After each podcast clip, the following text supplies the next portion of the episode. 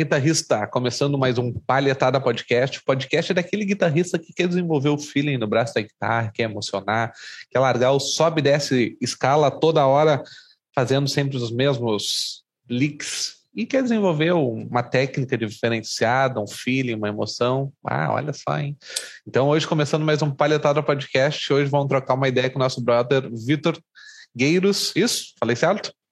É isso mesmo. Ah, pode Vitor Gueiros. É, lembrando, então, antes de conversar com o Vitor, que somos patrocinados pela MF Mode Custom Pedals, que liberou um pedal muito top para nós sortearmos para os inscritos na comunidade do Feeling na Guitarra. Se tu está vendo esse vídeo, provavelmente tu já não tem mais como participar, mas lembrando que esse cara é fudido, liberou para nós um pedal para a gente sortear no 0800 no amor e no carinho. Então fica ligado que provavelmente tem mais coisa boa por aí.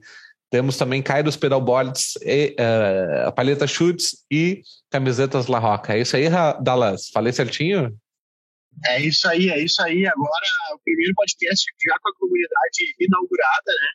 Comunidade com mais de 60 aulas já lá dentro. Lembrando que é para tu aprender a tocar saindo da caixa, né? A ideia é aprender a tocar guitarra. Tu já sabe modos gregos? Sim, mas sempre repete a mesma coisa, velho. Lá vai ter uma aula que vai fazer tu. Em uma aula eu tenho certeza que tu para de fazer isso. Já vai mudar o teu jeito de tocar. É ou não é, Pablo? Tu te compromete ou não te compromete? Eu 100%, gurizada. Como é que vocês estão? Tudo bem? Espero que esteja todo mundo muito bem aí. E, sem dúvida nenhuma, o que tem lá dentro da comunidade é algo fora da caixa. E como o Rafa acabou de dizer, se tu tá estagnado, seja com o que for dentro do mundo da guitarra, se tu acha que tu tá tocando sempre as mesmas coisas, não consegue transmitir nada, fica só subindo e descendo escalas, a primeira aula que tu assistir lá dentro já vai mudar o teu panorama, vai mudar, mudar a tua perspectiva sobre o que, que é tocar guitarra, e tu vai passar a transmitir muito mais emoção, vai chamar a atenção das pessoas, vai fazer as pessoas virarem para ouvir o que tu tá tocando de forma instantânea, beleza, gurizada? Então, comunidade do Fim na Guitarra, estão abertas as inscrições. Com certeza, em algum lugar aqui nessa página vai ter um link para vocês se inscreverem. E o precinho, bicho, é daqueles assim de, de rir. É, é de rir. Eu dou risada desse preço. É, cara, é R$ 9,87 com 87 centavos por mês. É menos que um Trident, de acordo com, com o Dallas aí. Não dá para comprar nem um Doritos pequeno, eu acho. Aqui, ó, meu, eu paguei 11 conto. 11 conto nesse daqui, ó. Então, cara, é, isso custa mais do que entrar na comunidade, entendeu? Então, Guizada, não tem desculpa, tá ligado? Se tu tá assistindo essa, essa live de um celular ou de um PC, se tu não estiver pedindo emprestado esses equipamentos para assistir, tu tem condição de entrar na comunidade. Então, clica no link, não perde tempo e a gente se vê lá dentro, beleza? E hoje a gente vai bater um papo aqui com o nosso brother Victor Gueiros, grande brother, grande guitarrista Les Pouseiro, lá do norte do Brasil. Como é que tá aí, Victor? Tudo certo, meu? Tudo tranquilo, meu irmão. Aqui, show, show de bola. Prazer estar aqui conversando com vocês. Para mim é uma grande honra. E, pô, venho acompanhando aí o trabalho de vocês sempre que eu posso. E é isso aí, cara. Vamos que vamos. Que vamos. A gente não perdeu embalo, Victor. Fala também bem da comunidade, porque aqui a gente começou cinco minutos, não parou de falar. comunidade, comunidade, sabia, comunidade. Não, fala, Ele mesmo não sabendo, fala bem, só pra gente não perder o ritmo. Assim, né? Galera, comunidade é irado. Nunca tive lá, mas é. ah, os loucos não pararam de vender a parada, tá ligado? Cinco minutos vendendo a coisa. É que a gente tá empolgado, a gente abriu ontem, né? Estamos empolgados, estamos empolgados. Show, não, vocês cara. me diziam assim, ó, vende, vende, vende. Eu tô aqui, tô vendendo. Ah, vou vender, vou vender. Não fala o segredo das coisas, Paulo. Deixa, deixa eu. Botini, deixa... de tão botini, de tão botini. é isso aí. Ô, Vitor, sem cara. muita enrolação, bicho, eu queria saber de ti aí, não só eu, mas todo mundo que tá assistindo, tá nos ouvindo. Hum. Quem é que tem o Vitor Gueiros na fila do pão? Como é que tu começou com esse negócio de tocar guitarra, da música? Conta pra gente a, a, a gente a tua história a tua trajetória sem se preocupar com as partes engraçadas, as partes bizarras. Manda uhum. bala que a gente quer saber. Cara, é o seguinte, uh, a guitarra entrou na minha vida por conta, assim, do meu pai, né? Meu pai, ele trabalhava no banco, uh, no Banco do Norte, e meu pai, uh, ele tinha um estúdio de gravação só para ele, só por curtição, né? Só que, pô, era um bate estúdio e tal, não sei o quê. Meu pai tinha muita grana na época e tal. E aí, que que a, a gente morava numa casa grande lá, e todo final de semana, bicho, era churrasco e banda tocando, entendeu? Aí, por exemplo, e os caras que iam lá, bicho, era só fera, bicho, era Misael Barros, Hélio Silva, entendeu? Pra tu ter ideia, o Hélio vai estar tá fazendo show com o Lenine agora, cara, em Recife. Poxa, então, irado, hein? Aí, pois é, cara, aí o, o aí eu cresci ouvindo isso, né? Eu cresci cercado de músicos e tal. E aí o que foi aconteceu? Uh, quando eu vi meu pai tocando, cara, achava aquilo incrível, bicho. Ele sempre botava lá uma garrafa de Red, uns garracinho no cinzeiro, entendeu? Aí Sim. deixava só uma meia luz assim e começava a tocar, cara. E aí eu ficava sentado no chão ouvindo, né? Aí eu disse, pô, cara, quero fazer isso aí. Aí pronto. Aí. Só que eu não tinha guitarra, né? Meu pai, uh, por mais que ele tivesse estúdio e tal, tu acha que ele comprava uma guitarra pra mim? Nada, bicho. Aí foi quando aconteceu. Eu comecei a perturbar ele, dizendo que queria uma guitarra, não sei o que. Eles, é, meu pai sempre falava assim, né? Amanhã eu vejo. E amanhã foi indo, foi indo até. Exatamente. Até um dia, cara, que eu tava. Eu não sei, cara, que foi que deu na minha, na minha cabeça que eu comecei a mexer no, no armário deles, né? Uh, tinha um closet lá em casa. E eu comecei a mexer lá e tal, não sei o que. Uh, quando abri a porta, eu vi uma. A porta do armário, eu vi um, um topo de um case assim. Eu disse, rapaz, é uma guitarra aquele negócio ali. Aí pronto, eu comecei a tirar um monte de mala que tinha na frente, tá? E quando eu vi, cara, no case de uma guitarra. Aí eu botei no chão e quando eu abri, cara, era uma Gibson SG. Bah. Ah, disse... Era o armário de Nárnia, né? Sai as coisas de. Pois é. Exatamente. Aí, cara, foi aí que. Uh, aí, só que eu, como eu sabia que ele não gostava que eu mexesse nas coisas dele, eu disse: não, vou guardar aqui. Aí eu ficava. Toda vez que ele saía, eu tirava ela e ficava olhando e tal. Até o dia que chegou, chegou meu aniversário de 10 anos de idade, eu disse: pai, me dá guitarra, me dá guitarra. Aí pronto. Aí ele disse: eu não vou lhe dar, vou lhe emprestar. Aí pronto, tá até hoje ali comigo. É, aí pronto, aí comecei a tocar e é, juntei os meninos da rua, a gente montou uma banda com uma guitarra, uma bateria de papelão e meus amigos cantando.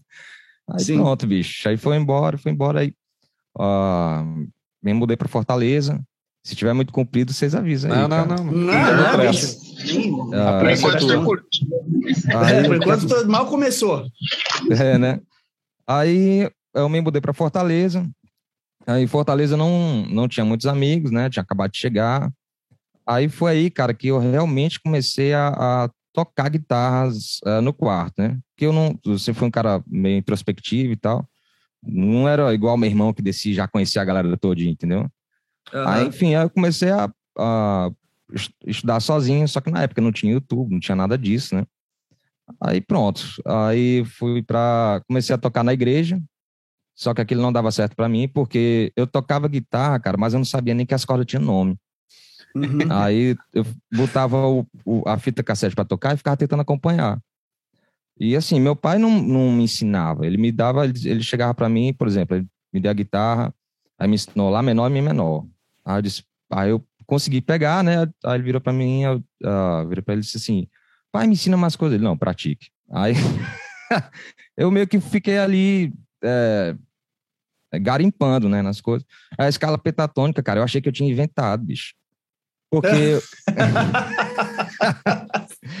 Muito Porque eu, eu, olhei ele tocando, bicho, aí eu pensei assim, porra, sempre tem uma casa no meio ali, cara.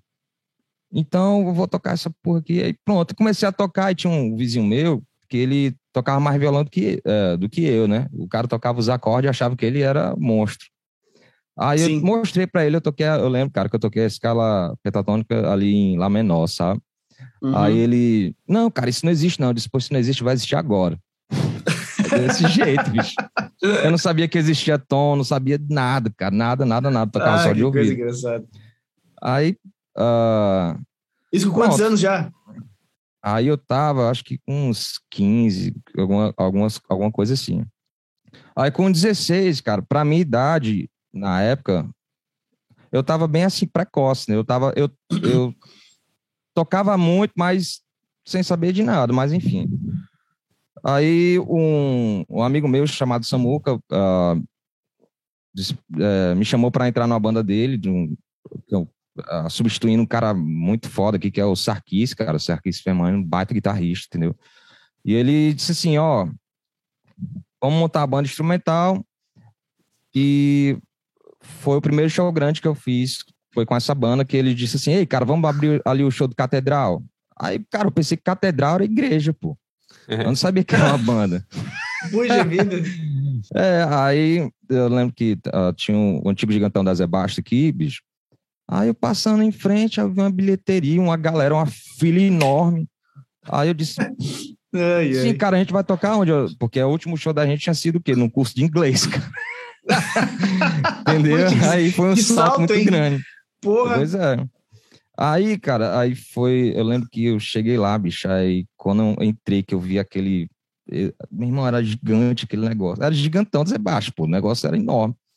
Aí foi a primeira vez que eu entrei no camarim e tal, não sei o que. Eu, pronto, vou morrer. Uma cagado, tá ligado?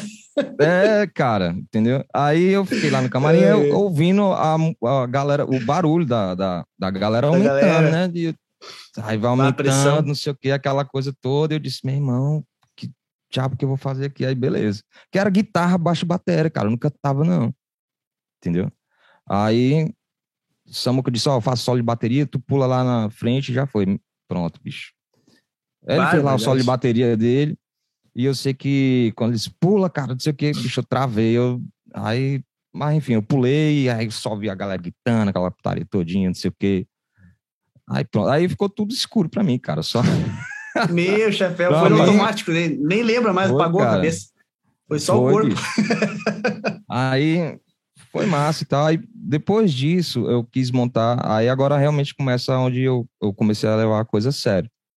Porque é,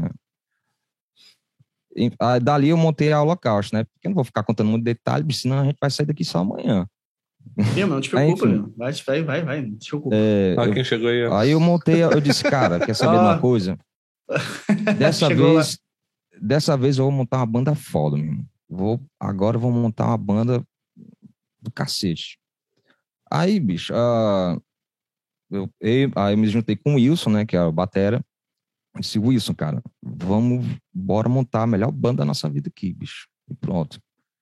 E aí pronto, aí a gente achou o baixista, que era Tom Faia, e a gente passou, cara, um ano procurando vocalista, mano. porque não adiantava de nada a gente tocar, fazer um som legal, e o vocalista chega lá e Uhum. é, não dá conta do recado, né? E, Claro. cara, a gente entrevistou, a gente testou muita gente, muita gente, muita gente. E até que e o, o Tom sempre falava do William, né? Não, cara, chama o William, chama, chama o William e tal, não sei o quê. Até que um dia a gente chamou o William, e o William, bicho, ele é um dos melhores, se não o melhor vocalista que eu já conheci na minha vida, assim. Aí, Show.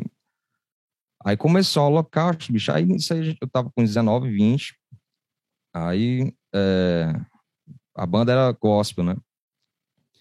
Aí pronto, cara, a gente começou a tocar em tudo que era canto, bicho. A gente ensaiava, cara. é, meu pai tinha um estúdio dele, mas ele tinha um depósito, porque meu pai tinha cultura inglesa na época. Então a gente ensaiava na cultura inglesa, entendeu? Uhum. Aí meu pai não emprestava o estúdio, porque ele dizia que a gente ia explodir tudo lá e a gente, a gente tinha que, que ensaiar lá no depósito. Aí era, aí era a bateria no quarto, é, eu ali andando entre o banheiro e o corredor, ali no meio do negócio, o William correndo no corredor, um monte de morcego voando, poeira, não sei o que, mais menino, né, bicho?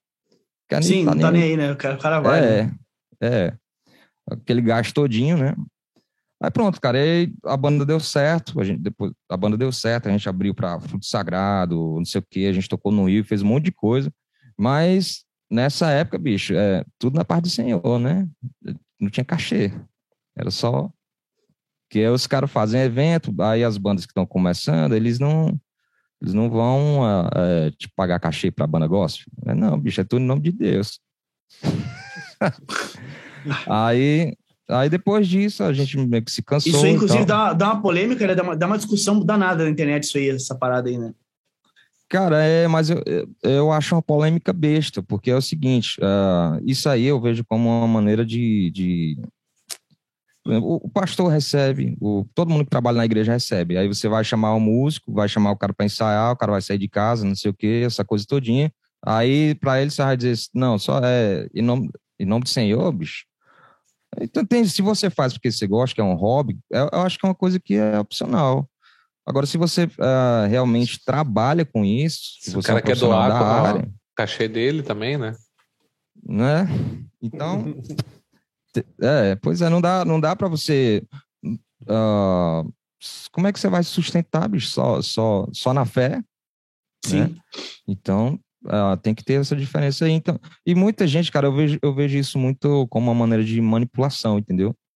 Uh, de você manipular a situação ao, ao, a seu favor, no sentido de você botar o músico para trabalhar de graça. Entendeu? Uhum. Você fica, começa a questionar lá a fé do cara, não sei o quê, então. Enfim.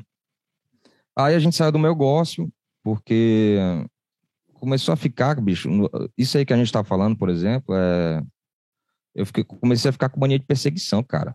Porque, por exemplo, quando eu cheguei na faculdade, se eu sentasse numa mesa que o cara botasse uma cerveja na mesa, e mesmo que eu não, não bebia na época, se alguém passasse e visse, cara, entendeu? E a gente ficou muito conhecido naquela época, bicho. A, a, a gente tá andando na rua e as pessoas reconhecerem, entendeu? E como eu não, represent, não representava só a mim, eu tinha que representar os meus amigos também, né? O Tom, o William Wilson. Eu tinha que zelar pela imagem deles também. Aí, quando eu vi que eu não estava mais feliz com aquilo, bicho, eu disse, não, uh, não foi só eu, né? O William também tal. Então a gente saiu do meu gospel. Vocês estão tão caladinhos, vocês não querem falar nada, não. Estamos te ouvindo, cara. Estamos te ouvindo. Conta aí tua história, manda bala. Tamo aí. É que aí... Eu, eu, peguei pela metade agora, né? Então tô, tô tentando compreender o 100%. Tá, uma coisa importante está dando eco quando a gente fala? Não, não. Você não, nos escuta tá tranquilo, tranquilo. Tá. Não, não tá atrapalhando. Bem, aí eu decidi sair do meu gospel, cara, e eu disse, não, vou montar, vou, na verdade a banda inteira saiu do meu gospel, aí a gente montou a Sibéria. É o seguinte, o bom do, do meu gospel, eu aprendi muita coisa ali, cara, ali eu aprendi como fazer show, cara, como ser... Hoje eu vejo os vídeos da... Exatamente. Porque, assim, existe a apresentação e existe o show, cara. Uma coisa é você se apresentar, você ali tocar, Perfeito. você meio que fazer uma guia. Mas quando você faz um show, a, a atitude tem que ser diferente, entendeu? Total. É, é todo um, como o Pablo sempre fala, né? É, é a maneira de emocionar as pessoas. Né? Uhum. É outra pegada. E aí, uh, e, e, o rock, cara, sempre foi para mim uma coisa, assim, muito de atitude, né, bicho? A gente, naquela época, eu lembro quando a gente saiu do, do gospel, o cara, uh, teve um cara que falou assim para mim, pô, cara, que pena vocês estão saindo do gospel. Eu disse, pois é, cara, não, bicho, porque vocês eram, eram gospel, mas vocês eram do mal. Ótimo assim? aí. Porque a gente estava quebrando é do mal, tava... tipo, é, quebrando, sair, sair um pouco do, do, do óbvio, assim, e trazer uma, um tempero, né, uma, uma viscosidade a mais ali da parada. Exato, porque todo mundo, bicho, o que, que, o que a, galera, a galera pensa? Não, eu vou tocar música gospel. Aí o cara já pensa um monte de louvor, né? Sim. Já pensa todo mundo tocando com blusinha de botão e todo mundo direitinho ali, né? Não pode nem se mexer, porque senão você ofende. Bicho, a gente, meu irmão, que se foda, Bruno. A gente meteu umas correntes, eu tava tocando com a blusa do Jimi Hendrix. Uhum. e aquilo, bicho, a, a galera tinha sede daquilo, entendeu? E a gente não era uma banda de louvor, era uma banda missionária. Então a gente também não tocava só pro meu gosto, que é muito fácil você tocar pro, pro um pessoal que praticamente não tem pra onde ir. Né? Uhum. O cara que é evangélico, ele vai pra pizzaria e outro canto, né? Sim, sim. a galera vive disso, que eu tô ligado. Então, assim, o cara, esse, esse pessoal que não, não vai para bar, não sei o que, tem poucos, assim, ao meu ver, na época, poucas opções, assim, de entretenimento. Então, quando você bota uma banda de rock, você, uh, principalmente a galera que escuta rock, tem muita gente que, que, faz o seguinte: não, se você se converteu, você tem que jogar todos os seus discos de rock fora, você só tem que ouvir gospel. Uhum. Sim, entendeu? Sim. A gente dizia: não, bicho, nada a ver isso aí, a gente vai tocar rock and roll e pronto, acabou-se. Então, pronto, aí por isso que a gente teve todo esse destaque. É, e a parte musical também contava, porque a gente tinha que fazer de uma forma que o cara não, tiver, não tivesse como reclamar, entendeu? É, o conceito como da assim? gente na, por exemplo. Ah, tá, tá, tá, tá. Acho que entendi. Se a gente for tocar gospel num festival que não, não é evangélico, os caras vão procurar uma forma de descer o aço na gente. Uhum. Entendeu? Agora, se a gente fizer de uma forma que os caras não possam reclamar da guitarra, da bateria, da música, da voz, não sei o quê, o cara vai dizer o quê? É só uhum. que ele é uhum. apenas contra. Bicho, eu lembro que eu tava no festival, cara, a gente tocou no festival que não era gospel. E lotou lá e tal, não sei o quê. Passou um cara pra gente, bicho, ah, do lado do camarim, ó o white metal nunca vai vencer o black metal. Eu disse, meu o que esse bicho tá falando aí, velho? Meu white chapéu, o que, que é isso? É. Aí eu vim descobrir essa, isso aí depois, que tinha uma turma do White Metal que era contra é, qualquer banda gospel. Ou seja, Nossa. o cara não tinha o que, o que reclamar, a galera curtia a música, mas o cara era só um pretexto, entendeu? Para reclamar. Só um preconceito do cara, né? E Sim. uma das coisas mais legais, cara, isso que eu tenho muito orgulho, é que na época muita gente falou assim para é, não só para mim, né, para os meninos da banda tudinho, que tinha passado, tinha mudado o conceito deles de, de, sobre a igreja ou tinha se convertido por, por causa da, de ter assistido um show nosso. Que legal, porque, eles, é, por quebrar esse preconceito de que só porque você é evangélico, não sei o que, você tem que ser quadrado daquele jeito, entendeu? E que ano foi isso aí, cara? Cara, isso foi entre 2000 e 2004. Só que aí e depois... a galera não tinha e a galera não tinha já tipo conhecimento assim, por exemplo, do oficina G3. Né, já, porque... cara, cara, eu conheci o Juninho no palco, cara. Eu dei de cara com ele lá no Rio de Janeiro. A gente foi tocar num evento grande. Eu tomei um susto, que ele é bem baixinho. ah, é, bicho. Eu, quando eu dei fé, o Juninho passando na, na minha frente. Eu, eu, cara, o Juninho é Fran. E eu tava montando minhas coisas. Aí eu falei com ele, Sim. obviamente ele nem lembra que sou eu. E tinha uma galera em cima do cara, né? Então pronto, então foi muito legal, assim, bicho, a, a Holocausto, assim, foi um, um momento na minha vida, assim, dos melhores momentos da minha vida, entendeu? Agora, é difícil de registrar porque ali ainda era da, da época, bicho, da, da VHS ainda. Não tinha essa uhum. câmera, sim, sim, sim. celular, não sei o que. A gente não tinha esses recursos que a gente tem hoje. Por isso que tem pouco registro, entendeu? Sim, sim. Aí depois veio a Sibéria, cara. Uh, a Sibéria veio quando a gente decidiu sair do gospel porque, enfim, a gente queria, a gente queria expandir mais e não estava mais feliz com, com, com aquela pressão psicológica, né? Que se você, cara, se você chega para 5 mil pessoas é, e grita Jesus Cristo é a razão de viver, você passa a ser exemplo daquilo, entendeu? Uhum. Então você uhum. tem que andar o tempo todo na linha. Sim. Enfim, cara, e eu só, e eu só, e chegou num momento da minha vida que eu só queria tocar rock and roll e pronto, bicho, e não ter mais essa paranoia, entendeu? Aí pronto, a gente montou a Sibéria, a Sibéria não chegou a fazer nada relevante, é, mas ali eu cheguei com. Ali eu comecei a aprender muita, muita coisa sobre, por exemplo, gravação, cara. É, gravar um disco, principalmente na época, assim, é, foi a minha primeira experiência gravar o disco da Holocausto. É, no início é assustador, né, bicho? Você chega lá, não sabe como é que as coisas funcionam e tal. Mas uhum. foi uma experiência uh, que eu vi o que, que dava certo o que, que não dava. Por exemplo, uh, eu, mais na frente eu falo sobre como é que é o meu processo de gravação hoje em dia.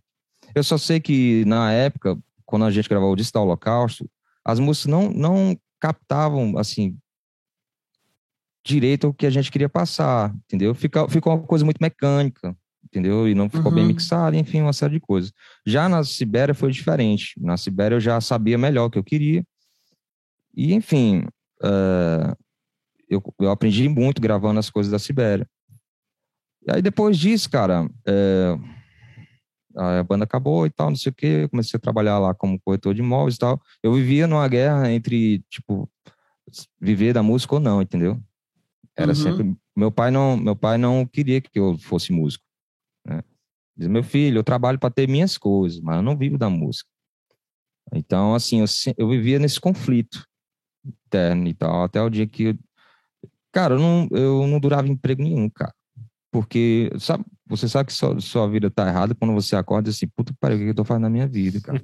Uhum, tipo, você é é. sentir ódio do, do que você faz, do seu trabalho, você, você tá no lugar errado. Você não vai pra frente Sim. nunca. Uhum. Até o dia que eu conversei com minha esposa, ela disse, ó, é, eu lembro que eu tava, pô, cara, eu disse, ó, vou ser músico. E ela me apoiou e tal, não sei o quê. Que eu tava, aí eu disse, vou, vou começar a tocar, vou procurar montar a banda e tal, não sei o quê. Só que toda banda começa com guitarrista. Eu não conseguia entrar em lugar nenhum, eu tinha poucos amigos e tal. Sim, eu sei como é que é isso. Aí Aí eu. Enfim, cara, aí eu sei que depois, para não para encurtar a história, eu é, comecei a tocar na noite. Né? Comecei a tocar na noite através de um amigo nosso, que era músico também, que era o Cláudio. E ali, cara, foi onde eu disse, porra, é isso que eu quero fazer. Aí, comecei, aí a gente começou a tocar, bicho, direto. E a gente tocava o quê? Blues e rock. Porque aqui Uhum. em Fortaleza surgiu uma cena do blues, foi muito forte, que, ah, que era assim, começou no Altas Horas 1, que era um bar aqui, e aí a galera começou a tocar blues, o negócio começou a dar certo, e chegou ao ponto de ter o Festival de Guaramiranga, que é numa serra aqui próximo. Que é uma coisa, bicho, que movimentou a economia da cidade. O negócio assim foi grande, show grande mesmo. Que legal. Aí pronto. Aí eu comecei a tocar na noite e tal. E aí agora. É, aí. E agora é isso, bicho. Agora eu tô tocando na noite, vivo disso. E quero começar a dar aulas e, e outras coisas. Pois é, cara, isso foi mais resumido antes que vocês durmam aí. Porque... Não, mas, velho, tava massa pra caralho, tá ligado? Tava super interessante saber a tua história toda. E ainda mais quando tu chegou nessa parte do. Na verdade, assim, ó, a tua história tem várias coisas legais pra falar a respeito. Por exemplo, por último, que tu falou sobre o dilema de ser músico ou não. Isso é uma coisa que eu me identifico, né? Porque eu passei por isso de forma muito intensa, assim, né? Ainda mais que eu trabalhava num, num cargo público, né? É, eu tô ligado, eu assisti esse teu vídeo aí que tu trabalhava no, no banco, eu no acho. hospital, no hospital. No hospital. Isso. Pronto, aí saí de um cargo sens- público. É, né? É isso mesmo, cara. É pesado. E a sensação que dá é muito foda. Esse negócio de acordar ali, no meu caso, eu acordava seis da manhã para deslocar uma hora e meia de, de ônibus e trem para chegar no local que eu trabalhava. Hum. Cara, é, é um, é um negócio que, tipo assim, é horrível. Horrível, sabe? cara. tu fica todo dia aquela mesma coisa aí, tu pensando assim, meu, o que que eu tô fazendo? O que, que que eu tô fazendo na minha vida? O que que eu tô fazendo? Sabe?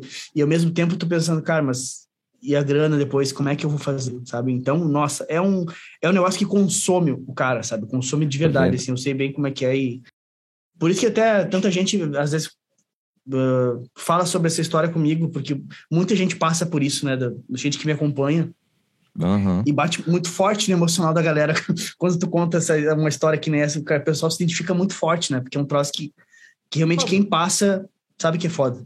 Uma, uma... Fala, só, eu só queria perguntar uma parada.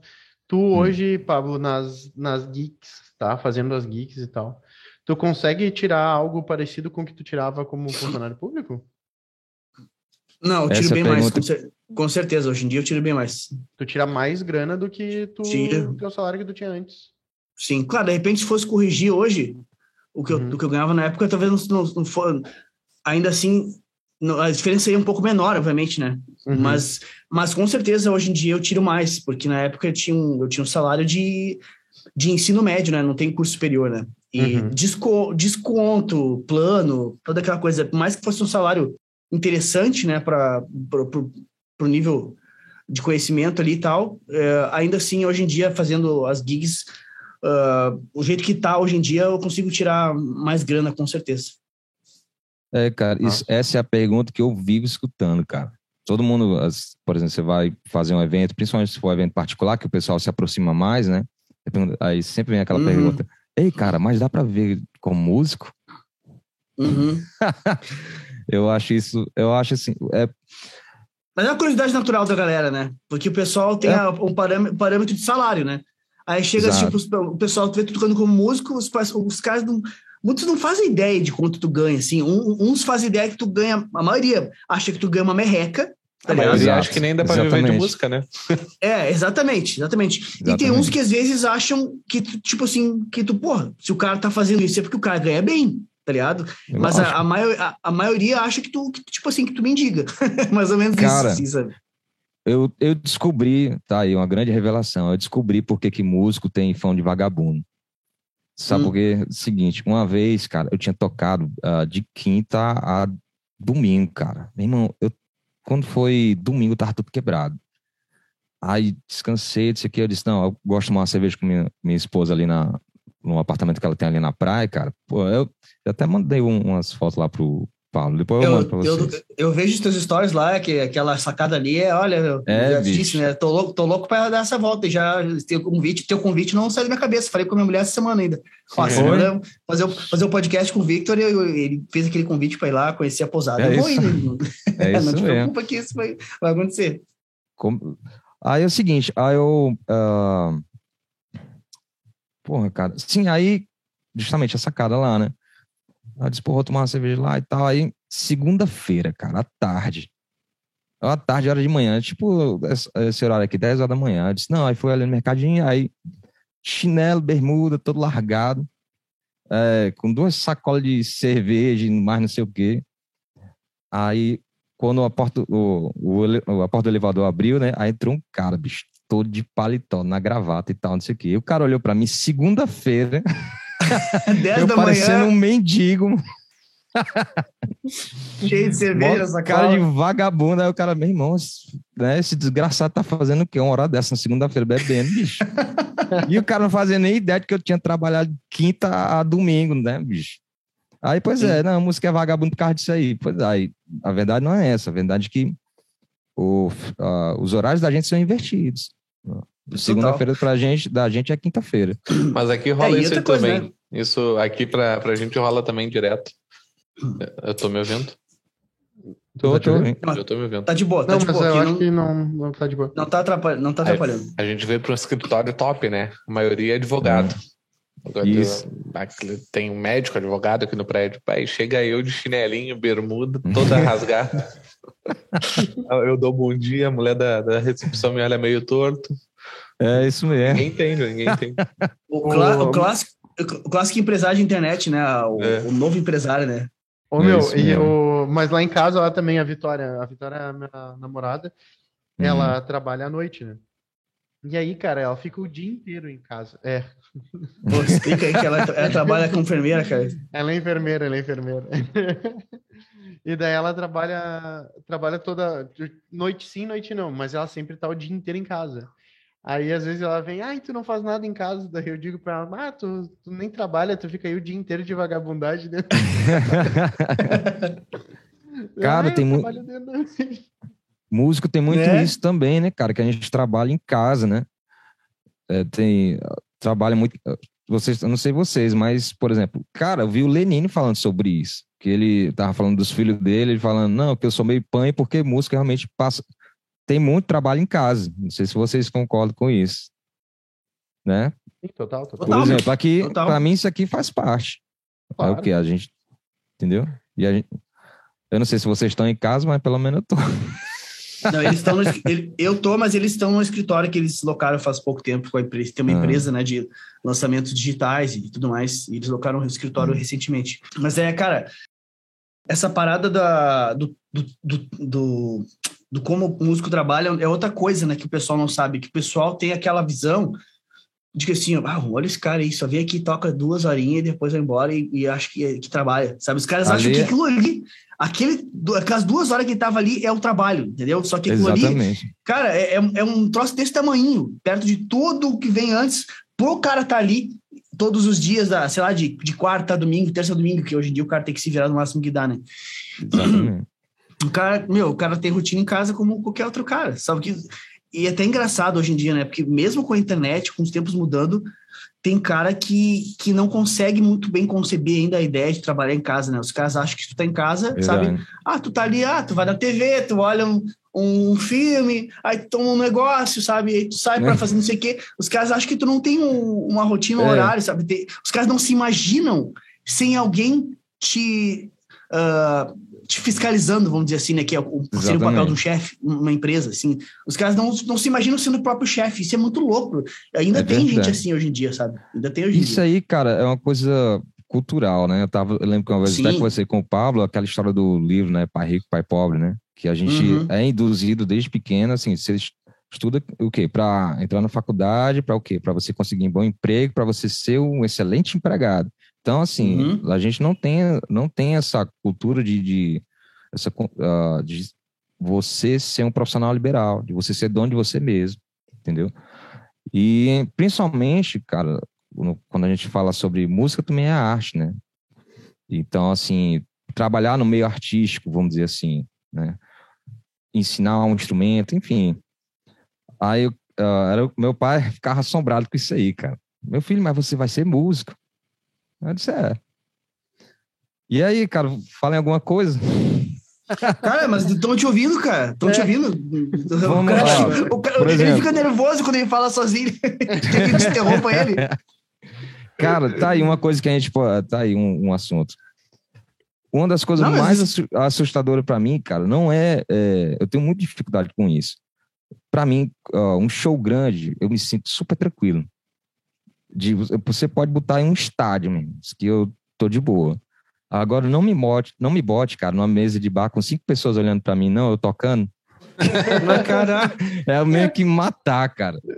Né? Principalmente quando a mesa Deus. chega perto o suficiente para o pessoal começar a acenar pra ti. Não, cara. Sente mais longe. Meu, mas eu me- Mas é, é maluco isso aí, porque na real, o, o que que acontece? O teu problema é, é o olho a olho, né? Pelo que eu entendi. Exatamente. sabe? Esse teu problema é olho a olho, tipo assim. Não tem porquê, bicho. Não tem porquê, sabe? Essa, tu tem um medo de julgamento muito grande, sendo que é um baita músico, entendeu? Porra, você curto teu trabalho pra caramba, assim. Nós vamos falar Pô, mais cara, de guitarra daqui a pouco. E tenho certeza que quem tá te assistindo tá gostando, então meu, não tem problema nenhum com isso.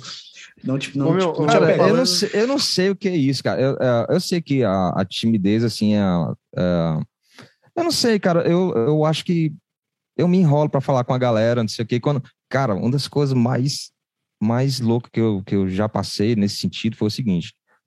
Hoje eu canto, né? Que eu percebi que se eu quisesse é, ter independência na noite, eu tinha, eu disse, bicho, tem que cantar. Porque toda banda, já que toda banda tem um guitarrista, então, bicho, eu vou ter que cantar. Porque, e Eu pra não depender de Sei ninguém. bem também como é que é. Sei bem como é que é isso também.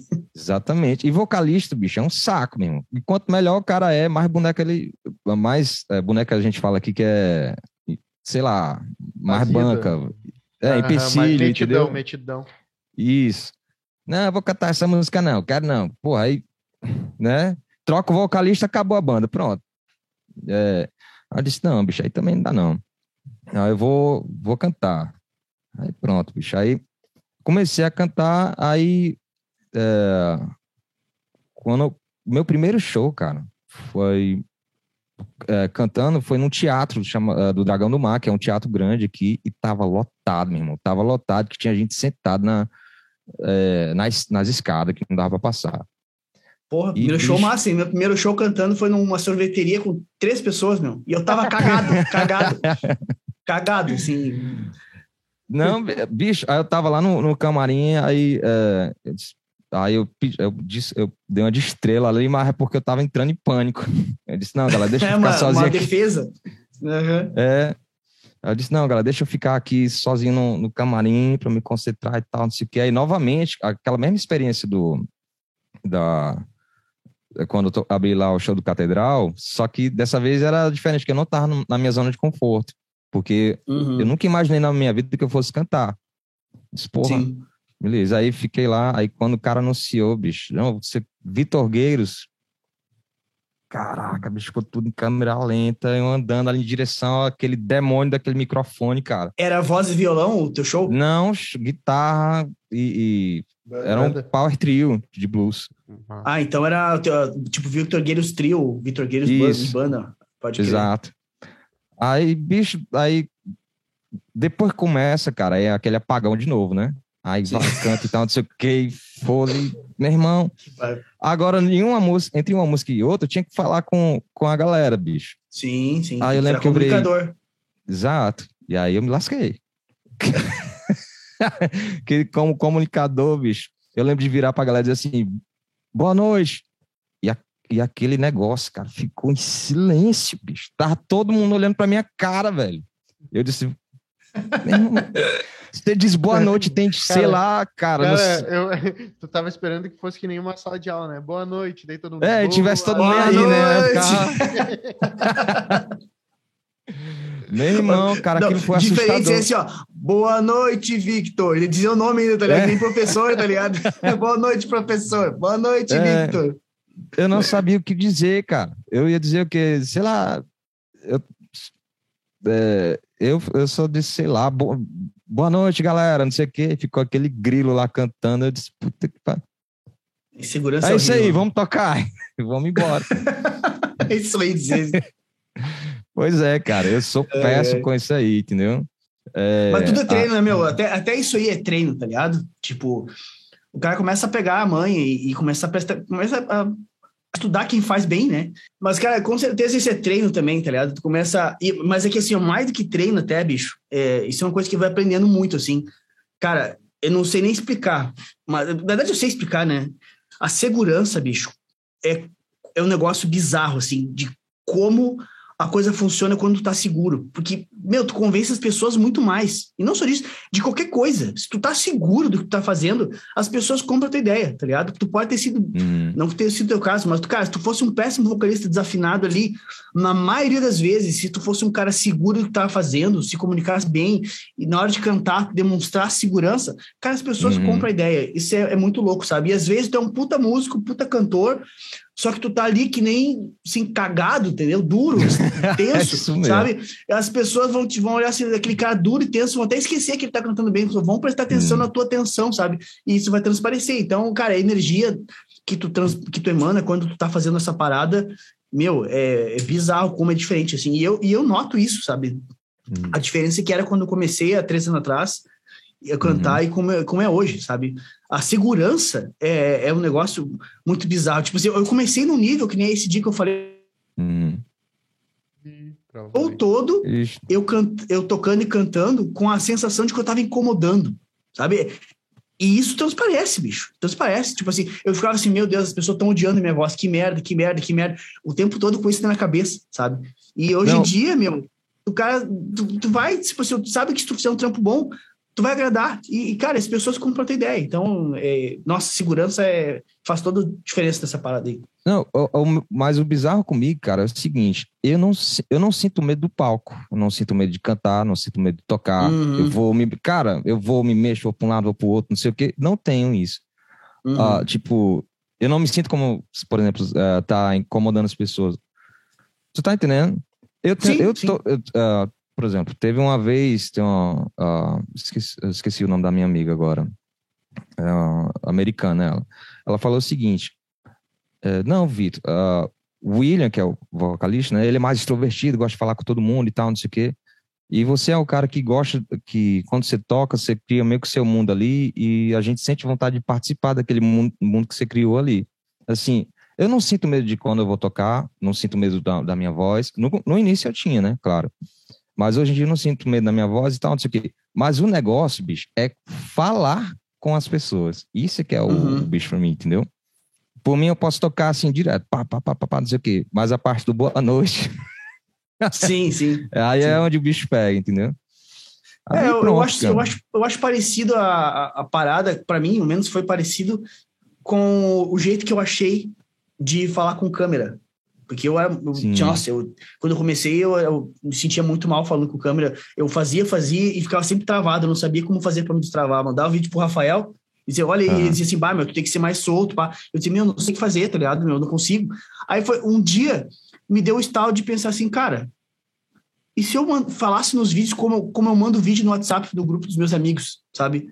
E, cara, isso aí foi tipo assim, ó, tirar um troço da minha frente, tá ligado? E é hoje que eu faço. Tipo assim, ó, dificilmente eu falo assim, fala galera, tudo certo nos stories. A não ser que, tipo, quando eu tô vendendo, agora tô fazendo o negócio da, da comunidade, uhum. eu chego mais aí, galera, não sei o que, sabe? Mas, meu, no geral, quando eu vou contar qualquer coisa, eu falo assim, ô, oh, meu, seguinte, ó, como exatamente como se estivesse mandando um áudio ou um vídeo no uhum. WhatsApp pros meus amigos. Porque, cara, a comunicação é essa. Tipo, se as pessoas. Tu tá ali, falando mais de internet agora, né? Uhum. Tu tá ali para as pessoas saberem quem tu é. E se eu sou assim com os meus amigos, por que, que eu vou ser diferente com quem tá me seguindo, sabe? É ser natural, é assim eu... né? Exato. É isso que eu costumo fazer. Tipo assim, eu, claro, devido dadas proporções, se eu vou falar com a galera, eu, eu tento ao máximo falar com o pessoal como se eu estivesse num, num, grupo de amigos, assim, sabe? Falo bobagem, falo besteira, assim, ah, essa música aí é um clássico dos anos 90, década que eu nasci, sabe? Tirou onda, e o pessoal vai rindo, e, meu, e vai, sabe? Eu só consegui me destravar seja da internet, com vídeo ou, ou foi com show, assim, comunicando, sabe? Quando uhum. eu comecei a me dar conta de que eu tinha que falar com as pessoas como eu falo com os meus amigos, sabe? E foi funcionando. Eu não sou um, um, macaco de palco, sabe? Eu não sou aquele cara que, que, que faz dancinha e que faz brincadeirinha e que não é. sei o que, que chama a galera no palco, não sei o que. Eu não sou esse uhum. cara. Mas eu uhum. me comunico do jeito que eu me comunicaria com os meus amigos. Eu sou eu, sabe? E funciona, tá ligado? Daí, tem gente que gosta, tem gente que não gosta, como hum. tudo na vida, e é tá verdade. tudo certo, sabe? Vou anotar aqui. A primeira anota, meu. Pablo. Anota, sério. Cara, eu tipo sei, assim, pô, eu, eu, eu, se fosse tu, eu praticaria dessa, dessa forma. Tipo assim, eu botaria A não ser que tu tenha pânico falar com os teus amigos também, a coisa tá um pouco mais grave. Mas se, se tu É. consegue che- chegar com os teus amigos e conversar, já tá um- é um baita passo. É uma referência, pelo menos é, é assim que eu tenho que fazer, sabe? Então, se tu não, não isso- consegue falar aí- com os teus amigos, então treina isso primeiro. Fala com os teus amigos. É isso mesmo, cara. É, E aí, vocês, cara, como é que começou essa ideia aqui? Agora eu vou entrevistar vocês. Inverteu, inverteu. Fala, gurizada. Tá Aí. começando mais um podcast aqui do Victor. Beleza, Victor? O- Tá, velho. Cara, a ideia, Ah. na real, do podcast aqui, a gente, a gente vinha ah, ah, trabalhando junto já, junto com o Pablo. O Pablo é primo da minha namorada. E a gente já se Ah. conheceu faz um tempo já. O Pablo... Na verdade, assim, Gui- verdade, a minha, a minha esposa é prima da namorada dele. Então, tipo assim, eu não sou primo da namorada dele, propriamente dito, assim. Então, é- é mais ou menos isso. É, Entendi. tipo, essa informação realmente mudou a nossa vida. Ah, casou é bom saber, primo, né? acho que é o combo, né? É o combo, é o combo. Não, casou É. é, primo, casou é primo. Ah, boa, boa. o, cara, é o seguinte, ó, o, daí a gente começou a- com, a, com a questão dos lançamentos da guitarra e tal. Uhum. E, cara, eu não, não sei o quanto tu quer entrar, por exemplo, pra internet mesmo, assim, e o quanto tu tá dentro. Mas o- um dos grandes desafios é a produção de conteúdo, né? Exatamente. E aí- Cara, isso- é, vai, Vai, vai, desculpa te interromper. Tá, então é o seguinte. Hoje em dia, cara, se o cara ficar fora da internet, você tá fora do jogo. Entendeu? Ah, eu, assim, eu tenho vontade de, de, de entrar no, de entrar mais ainda na, na internet. Ser, é, tanto que eu tô, assim, para mim, cara, para estar tá falando com vocês hoje, ah, já é um passo grande, no sentido de estar aqui me comunicando dessa forma. A gente Eu fala notei, muito sobre... as coisas que tu começou a me perguntar no WhatsApp, eu comecei a notar que tava meio cagado. Vou ser sincero. comecei a notar que tava começou a perguntar, mas como é que é? Mas como é que é? Mas como é que hum, tá. Eu disse, não, fica É relax, fica relax. E, eu, e daí eu comecei, a me, me comecei a, a- a refletir sobre o que tu posta na internet. E eu, e eu me dei conta que eu nunca vi um post teu falando com ninguém. Só posta foto. E vídeo tocando. Pensei, ah, esse cara tem alguma coisa com falar com as pessoas. Aí chegou aqui só concretizou o que eu tava pensando. É isso mesmo. mesmo, cara. É isso mesmo. Ah, assim, essa parte de, de- comunicação e tal, isso é realmente o- esse é o meu calcanhar de Aquiles, né? Essa é a minha maior dificuldade, né? Que assim, eu vou também contar assim, porque também eu até parei de postar algumas coisas, cara. Teve um, ah, como eu ainda não posso dar aulas, eu, eu penso o seguinte, porra, eu vou, eu vou começar a divulgar vídeos e tal, mas eu tô divulgando o quê, né? Porque eu comecei a divulgar alguns vídeos e começou a dar um- uma resposta para mim, começou a gerar uma demanda, começou a gente ah, a pedir para ter aula, não sei o quê. E para mim, bicho, a, a gota d'água que assim que eu decidi até parar de postar alguma coisa foi quando ah, o Gucci me ah, indicou um aluno dele para mim, cara. Aí, porra, cara, é aluno do Gucci, cara, como é que eu vou Como é que Mas, eu cara, vou qual- qual- o que, que foi o problema disso pra ti? porque eu não, eu não sabia teoria na época, cara. Eu só vim Ah, aprender agora na, na pandemia, para ter ideia. Entendi. Que, que é o seguinte, eu não sabia nem formação de acorde, cara. Pode crer. ideia. Só vim, só eu vim estudando alguma coisa e tal, mas eu ainda não tinha um método, nunca tinha tido aula e tal, não sei o quê. Foi literalmente E- aprendendo no feeling. No filme total. Exatamente. E aí, o que aconteceu? Ah, eu, como. Eu sempre tive preocupação, cara, de ser enrolado por professor, entendeu? De você ali Uhum. pagar o cara para te ensinar e tal. E isso, de fato, uma vez aconteceu e me deixou puto, entendeu? Que eu paguei um valor alto para ter as aulas e tal. E quando eu fui ver, eh, eu- eu não tava, não tava dando certo pra gente deixar assim, entendeu? Então, cara, eu tive que aprender tudo sozinho e tal. E eu falei com um amigo meu, Dudu Freire, que é, foi graças a eles, inclusive, que eu ah, gravei o meu disco. E tem uma parte muito interessante nisso, cara. Ah, quando eu comecei a gravar o meu disco, esse- o meu disco tem muita coisa interessante pra gente conversar, se vocês se interessarem por gravação e tal, sobre tudo isso. Ah, enfim, quando a gente estava ensaiando, teve um, um trecho de uma música lá que eu não sabia explicar. Como o- era só ah, os dois, cara, o Dudu Freire, que era o baixista, e o Lucas Costa, que era o batera, eram dois professores de música, bicho. Os caras eram monstro. Monstro, monstro, monstro demais. E eu, o Zé Doidinho ali, entendeu? Fazendo minha onda e tal. E os caras compraram a minha ideia, né? Curtiram meu som e tal, a gente ia gravar. É, aí eu tinha um trecho de uma música, um início lá, que eh, eles não estavam acertando a, onde entrar, entendeu? Aí o Dudu virou para mim e disse assim, mas Vitor, mas qual é a parte que é para entrar assim, assim, tal? Aí eu disse, não, cara, foi assim, aí até que eles descobriram, aí, aí eles contaram, ah, no tempo tal, tal, não sei o que, compasso tal, não sei o que. Aí a Dudu virou, porra, bicho, tu não sabia disso, não. O Dudu é uma coroa, né? Ah, aí ele virou, aí eu disse, não, cara, só sei que foi assim. Aí ele, aí ele ficou puto, bicho, me deu um cagaço. Ele virou para mim e disse, olha, não sinto orgulho de ser ignorante. Aí, cara, foi onde eu, foi aí que eu percebi o quão idiota eu tava sendo, entendeu? Ali doeu. Foi, entendeu? Porque, assim, o, isso é bom para os músicos que têm, assim, o orgulho de ser autodidata, né? No sentido de que uh, hoje eu vejo que tem um, o instrumentista e tem um músico. O instrumentista é aquele cara que toca bem, toca legal. Ele é instrumentista, ele pega uma guitarra ele toca. Mas o músico é outra coisa. O músico é um cara que. Músico é um cara, tipo, assim, eu, eu não conheço vocês, eu tô, a gente tá conversando agora, né? Mas, porra, o Pablo é um músico o cara que entende, sabe o que está fazendo, que ensina e tal, não sei o quê. Você botar o Pablo ali para tocar, ele explicar tudo que ele está tá fazendo, entendeu? Mas tem muita gente que tem o ego lá em cima, né? Que inclusive já foi o meu caso algumas vezes, que apesar de tocar bem, não sabe absolutamente nada que está fazendo. Né? O cara que meio que repete padrões, né? Shapes, aquela coisa tudinho. E aquilo me acordou, cara. Aquilo me acordou é o seguinte, não, não, eu nunca vou esquecer essa frase, bicho. No dia que eu montar minha, minha, minha sala de aula, ou botar minha apostila, eu vou botar essa frase como não sinto orgulho de ser ignorante. Eu só, só sei que foi assim. Aí fica lá achando bonito, e, na verdade está se passando, né?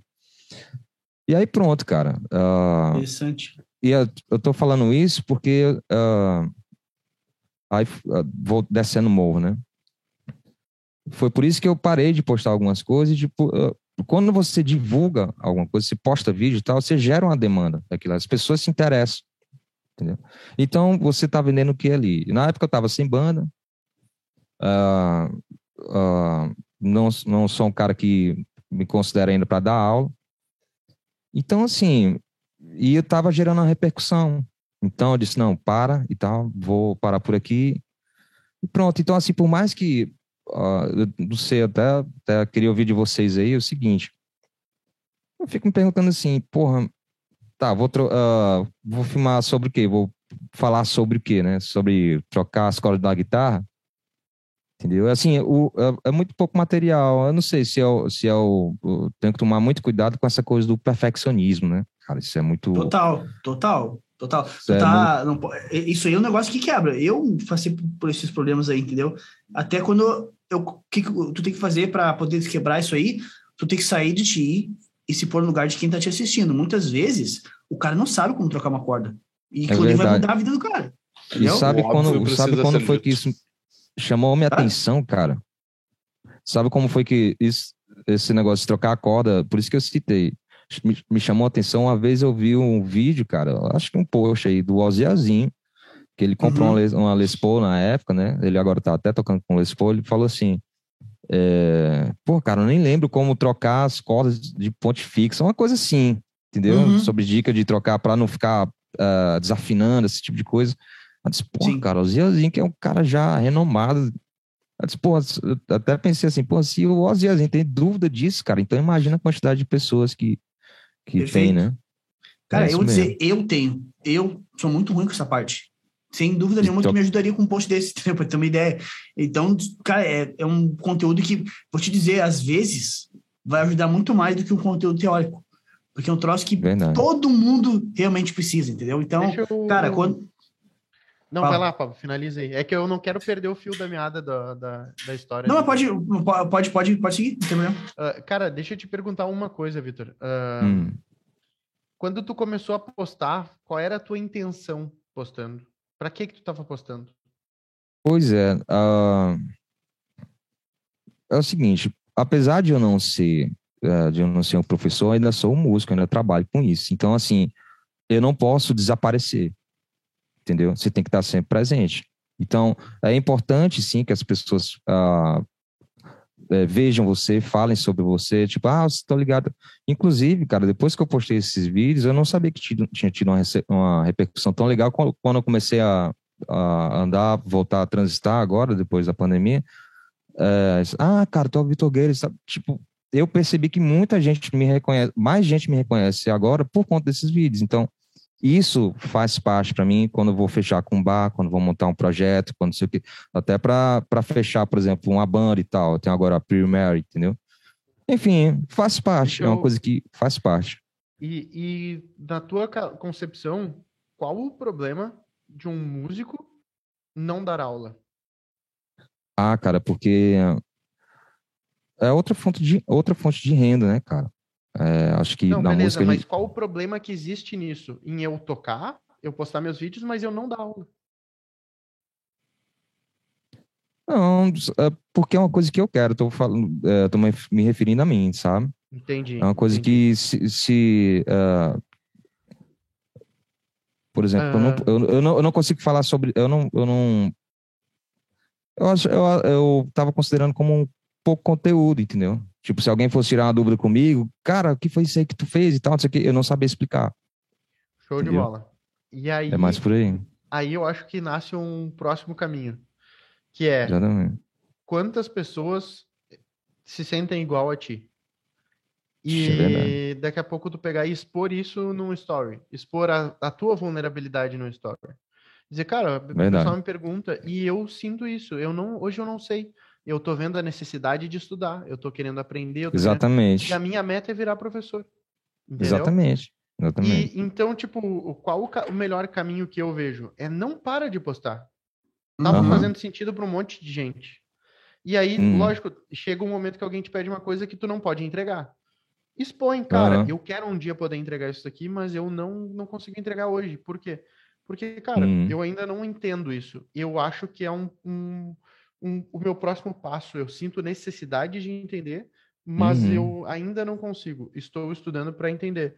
E que isso sirva de inspiração para ti também. Entendeu? Vamos uhum. estudar juntos, vamos ir evoluindo. É isso mesmo. Uh, o ato de parar de postar uh, em função de não saber, eu acho mais nocivo do que o postar não sabendo. Uhum. Ainda bem, Entendeu? cara, que a gente não tá num bar e minha mulher tá escutando isso, porque ela desceu o aço junto também. ela reclama muito comigo sobre isso. Tu vai ter que dizer assim, ó. Tu está certa. Tu vai ter que dizer essa frase horrível. é isso aí, cara. E aí, pois é, cara. Porque é que assim, ó, Victor, eu entendo, eu entendo bem o que, o que, tu, tá, o que tu sente, porque hum. eu já hum. passei por isso também. Exato, é isso que eu ia dizer. Sente a, a, síndrome do impostor, sabe? Mas na verdade, cara, a sensação que dá, que se, que, tipo assim, ó, tem um medo de alguém te perguntar uma coisa e tu ter que dizer pro cara que tu não sabe. E de forma alguma, tu expor que tu não sabe vai te diminuir. Uhum. Pelo contrário, muitas vezes as pessoas vão, tipo assim, poxa, que legal, o cara tá se esforçando, entendeu? Vou, uhum. vou fazer aula com o cara, porque bom, o, cara, o cara tá indo além do que ele pode, tá se puxando, e eu gosto do jeito que ele toca, com certeza ele vai ter um lance legal para me passar. Tu não tem que ter medo de achar que as pessoas vão te, te diminuir como profissional por estar se expondo de uma uhum. forma onde tu tá dizendo que tu não sabe, tu, mas que tu vai saber. Então, é, cara, cara isso, segue postando. Isso... É a dica que o Rafael deu ali, sem dúvida nenhuma. Segue postando, eu acredito também. É, cara, isso aí é uma coisa que, que principalmente na nossa área, cara, eu, isso eu tenho. eu tô só ainda bem que minha mulher, ela vai escutar isso depois, ela vai dizer, tá vendo? Vê como eu tô certo? É, exatamente. Agora, acho que até ela começou a me seguir no Instagram, né? É ela que começou a me seguir, né? Foi? Eu vi que tinha em comum lá a pousada lá. Não sei se tinha de pousada o, o hotel, mas vi que era tua, tua, a esposa era tua amiga e do, da pousada, então eu vi, olha, você é a esposa uhum. dele, vai que tá, tá ansiosa para ver o podcast depois. é, com certeza, bicho. Então é isso aí, cara. Agora sim, uma área que eu domino mais é mais essa coisa de. de... Tá aí, uma coisa que eu, eu, uh, até sinto falta hoje, que eu vejo assim nessa geração de guitarristas novos, né? É uma coisa de tocar com banda, cara, e compor, e entrar em estúdio, gravação, essa coisa toda, entendeu? É, vocês, vocês já gravaram algum disco, alguma coisa, não? O Pablo já. Conta, É. conta pra ele como é que é a experiência de música com vocês, pra, pra vocês dois. A gente sempre fala no início do podcast, mas a gente esqueceu de, de explicar, né? Beleza. Cara, eu tenho uma- um vasto conhecimento de teoria. Estudei na escola. Não, mentira. na escola de ensino fundamental.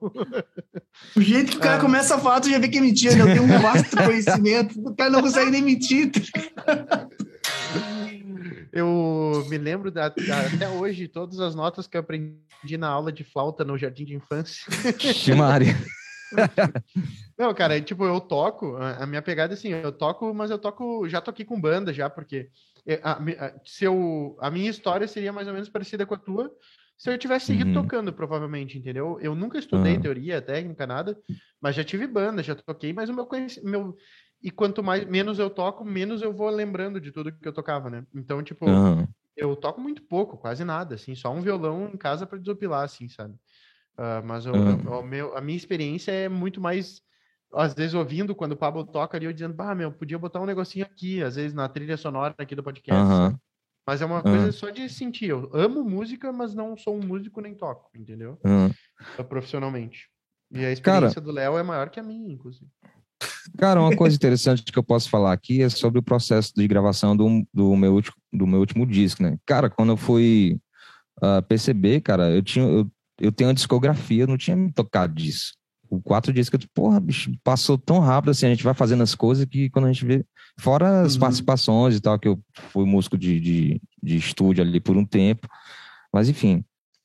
Cara, aquilo ali foi uma das maiores experiências que eu tive. Foi o seguinte, foi a primeira vez que eu fui gravar com um amplificador valvulado, assim, que eu disse, ó, vamos fazer o mais próximo do que do que era feito antigamente, entendeu? Sim. E é o seguinte, Esse, esse foi das- teu primeiro disco ou o teu último? o meu, meu último é o Life is a Ah. Road. Entendi. Eu não, ah, é o seguinte, primeira coisa, cara, que a gente, quando vai gravar, se pergunta o segui- seguinte, né? Ah, cara, vamos gravar o disco. Qual a primeira coisa que a gente tem que fazer? a a guia, né? Bicho, Sim. Aí o que que acontece? A gente grava a guia só no metrônomo e depois bota a bateria para tocar, né? Isso é Uhum. o maior desastre que a pessoa pode fazer. Por quê? Porque por mais que o cara esteja escutando a guia e tal, não é a mesma vibe, não é a mesma pegada. Entendeu? De você estar tocando junto. Então foi o que eu fiz. Eu disse, ó, bota o metrônomo aí no, no juiz do Lucas. A gente vai tocar junto, gravando a guia. Só, a gente não vai gravar a bateria. Uhum. Aí a gente gravou tocando com o Lucas. Aí ficou a guia, a gente tocando junto, tá entendendo? É, Sim, sim, sim. porque a pegada muda, cara, de um tá olhando pro outro, entendeu? Aquela coisa todinha. E depois ele gravou as baterias. Bicho, isso fez uma diferença brutal no, no, no disco. Entendeu? Porque é, é captar a energia, né, cara? Então, É, pra quem quer captar a energia da banda tocando junta, é, é isso aí, é, um jeito interessante, legal, né? Porque com Léo e Rafael, se vocês não estão ligados, quando o cara vai gravar em estúdio, a guia que ele tá falando é o seguinte: o cara coloca um metrônomo lá, no beat que o cara escolheu da música, o andamento, né? O, o BPM, batida por minuto. Aí o que acontece? Tá, lá- tá lá o, a batida, o, o clique, o clique. e muitas, mu- muitas bandas fazem o quê? O- a guia começa só com um violão, só a guitarra. Aí o cara gra- grava a guitarra sobre aquele metrônomo somente, todo, todo trecho. E a partir dali, a batera vai lá e grava em cima dessa guitarra com metrônomo, aí o baixo em cima da batera, e assim se cria as camadas gravando por canal, né? Só que quando faz isso, tu perde muito do que, que é a banda tocando junta, porque é uma outra parada. Exatamente. Por isso que bandas que nem hoje em dia, ainda ACDC, esses caras da antiga, os caras gravam ao vivo. Tipo assim, bota o clique Claro. lá, o batera, numa sala gigantesca, cada um se isolando para não ter muito vazamento, né? E grava Exatamente. só, e um, dois, três, quatro, e pau na máquina. E depois grava só a voz, geralmente. É como se faz. E muitos querem gravar a voz junto, mas aí é um traço mais roots, né? Mas geralmente a banda vai na- ao, ao vivão e a voz depois, por último, porque a voz para estar diferenciada e tal, ter um cuidado um pouco maior. Uhum. E hoje em dia, a música está muito voltada para aquilo que questão de produto, né? Tipo, não tem uma Verdade. preocupação, uma preocupação muito grande de ter a essência de uma banda tocando, sabe? E esse Verdade. processo que o Victor fez é para preservar um pouco mais a, a parada da banda tocando junto, a energia, o calor que tem, né? Então é, faz uma Isso. diferença legal pro rock, isso, com certeza. Perfeito, cara. Tá. Tem definição melhor não. Vou... Aí, Faz cara, total- Paulo fala tudo. Faz total sentido. Eu me lembro, eu já acompanhei tu gravando guitarra, Pablo, lá, lá no Davi, lá. Sim, sim. Uh, e, e, cara, realmente, tipo, é, é, ele começou a falar e eu comecei a, a pensar aqui, sabe? Lembrar, sim. né? Cara, sim, é, sim. Energeticamente, não, não, não existia tanto a, a, a paulada, né? Porque não, não, não tem. Qual é o grande lance? Tu tava ali concentrado no instrumento e tava emocionando através, mas... Isso. A pegada é outra, né? Porque, Total. tipo, quando tu tá com uma banda, não é só a, o sentimento, é uma briga no negócio ali, sabe? Tipo, rola uma pauleira isso. assim de tipo. Isso, isso é aí. Quase que uma, é, eu vou dizer assim, não é uma briga, é uma roda de capoeira. É aquela coisa, eu vou e te dou um golpe e eu dou espaço para tu dar um golpe em mim. E aí eu vou, Total. sabe, Uhum. tipo, é, tu vai indo nessa, nessa pegada, assim. Mas Total, é existe a outra emoção do, do, da, intro, do, da interação entre os, as, os instrumentos ali, né? E realmente É totalmente. É, é é completamente diferente. diferente. É diferente, É tem toda a diferente questão de tocar de, de pé, sabe? Da, Exato. do, do- de como tu tá sentindo a batera na mesma, na mesma sala, às vezes, não que esteja vazando totalmente o som na gravação, mas tu está interagindo em tempo real é Perfeito. completamente diferente do que sentar num, num sofá, bota o Isso. clique aí e grava, tá ligado? Vai ficar bom, É, tu, vai ter uma, tu vai ter uma performance às vezes mais perfeita, sabe? Uhum. E é isso aí, só que quando tu traz esse, esse tipo de abordagem mais vintage, vamos dizer assim, mais antiga, né, de uma banda tocando, a coisa fica Hum. mais quente. É a mesma coisa, um outro exemplo que eu, que eu já aprendi também, que eu acho interessante, que é muito nítido, é quando tu vai fazer, um, por exemplo, uma gravação de violão e voz. Cara, se tu pegar e gravar o violão sozinho, e depois Isso. gravar a voz em cima, é uma coisa completamente diferente tu pegar, botar um microfone aqui no violão e outro na voz e tocar. O som vai ser outro, vai ter um calor, um negócio completamente diferente. Com violão e voz fica mais frio ainda. Tipo, assim, tu ouve aquilo e não te convence, sabe? Não te convence mesmo. É, assim. não conecta. Não, não, não rola, não rola, sabe? Então é, é bem, bem louvável essa, esse tipo de abordagem para quem toca com toca rock assim. Eu respeito que muito quem faz isso aí. Sabe, ó, só uma das coisas, bicho, que sempre me intrigou muito é justamente é, como a banda soa bem, né, cara? Por exemplo, é, tem uma música que mudou minha vida, cara, chama Since I Love You, do Led Zeppelin. Não sei se vocês Sim. conhecem. Eu conheço. Pronto, aquilo ali, cara, é, tocar com toda, toda aquela dinâmica, bicho, e registrar aquilo, entendeu? A banda acontecer daquela forma, isso pra mim é intrigante, entendeu? É aquela, né? Essa mesmo. Isso aí, aquele, aquele bumbo desse tamanho assim, né, na sala. exatamente. E aí, cara, uma, uma coisa é certa, você pode, ah, uma banda pode tocar assim, se a Belovinho, isso é uma coisa, porque já tá tudo pronto.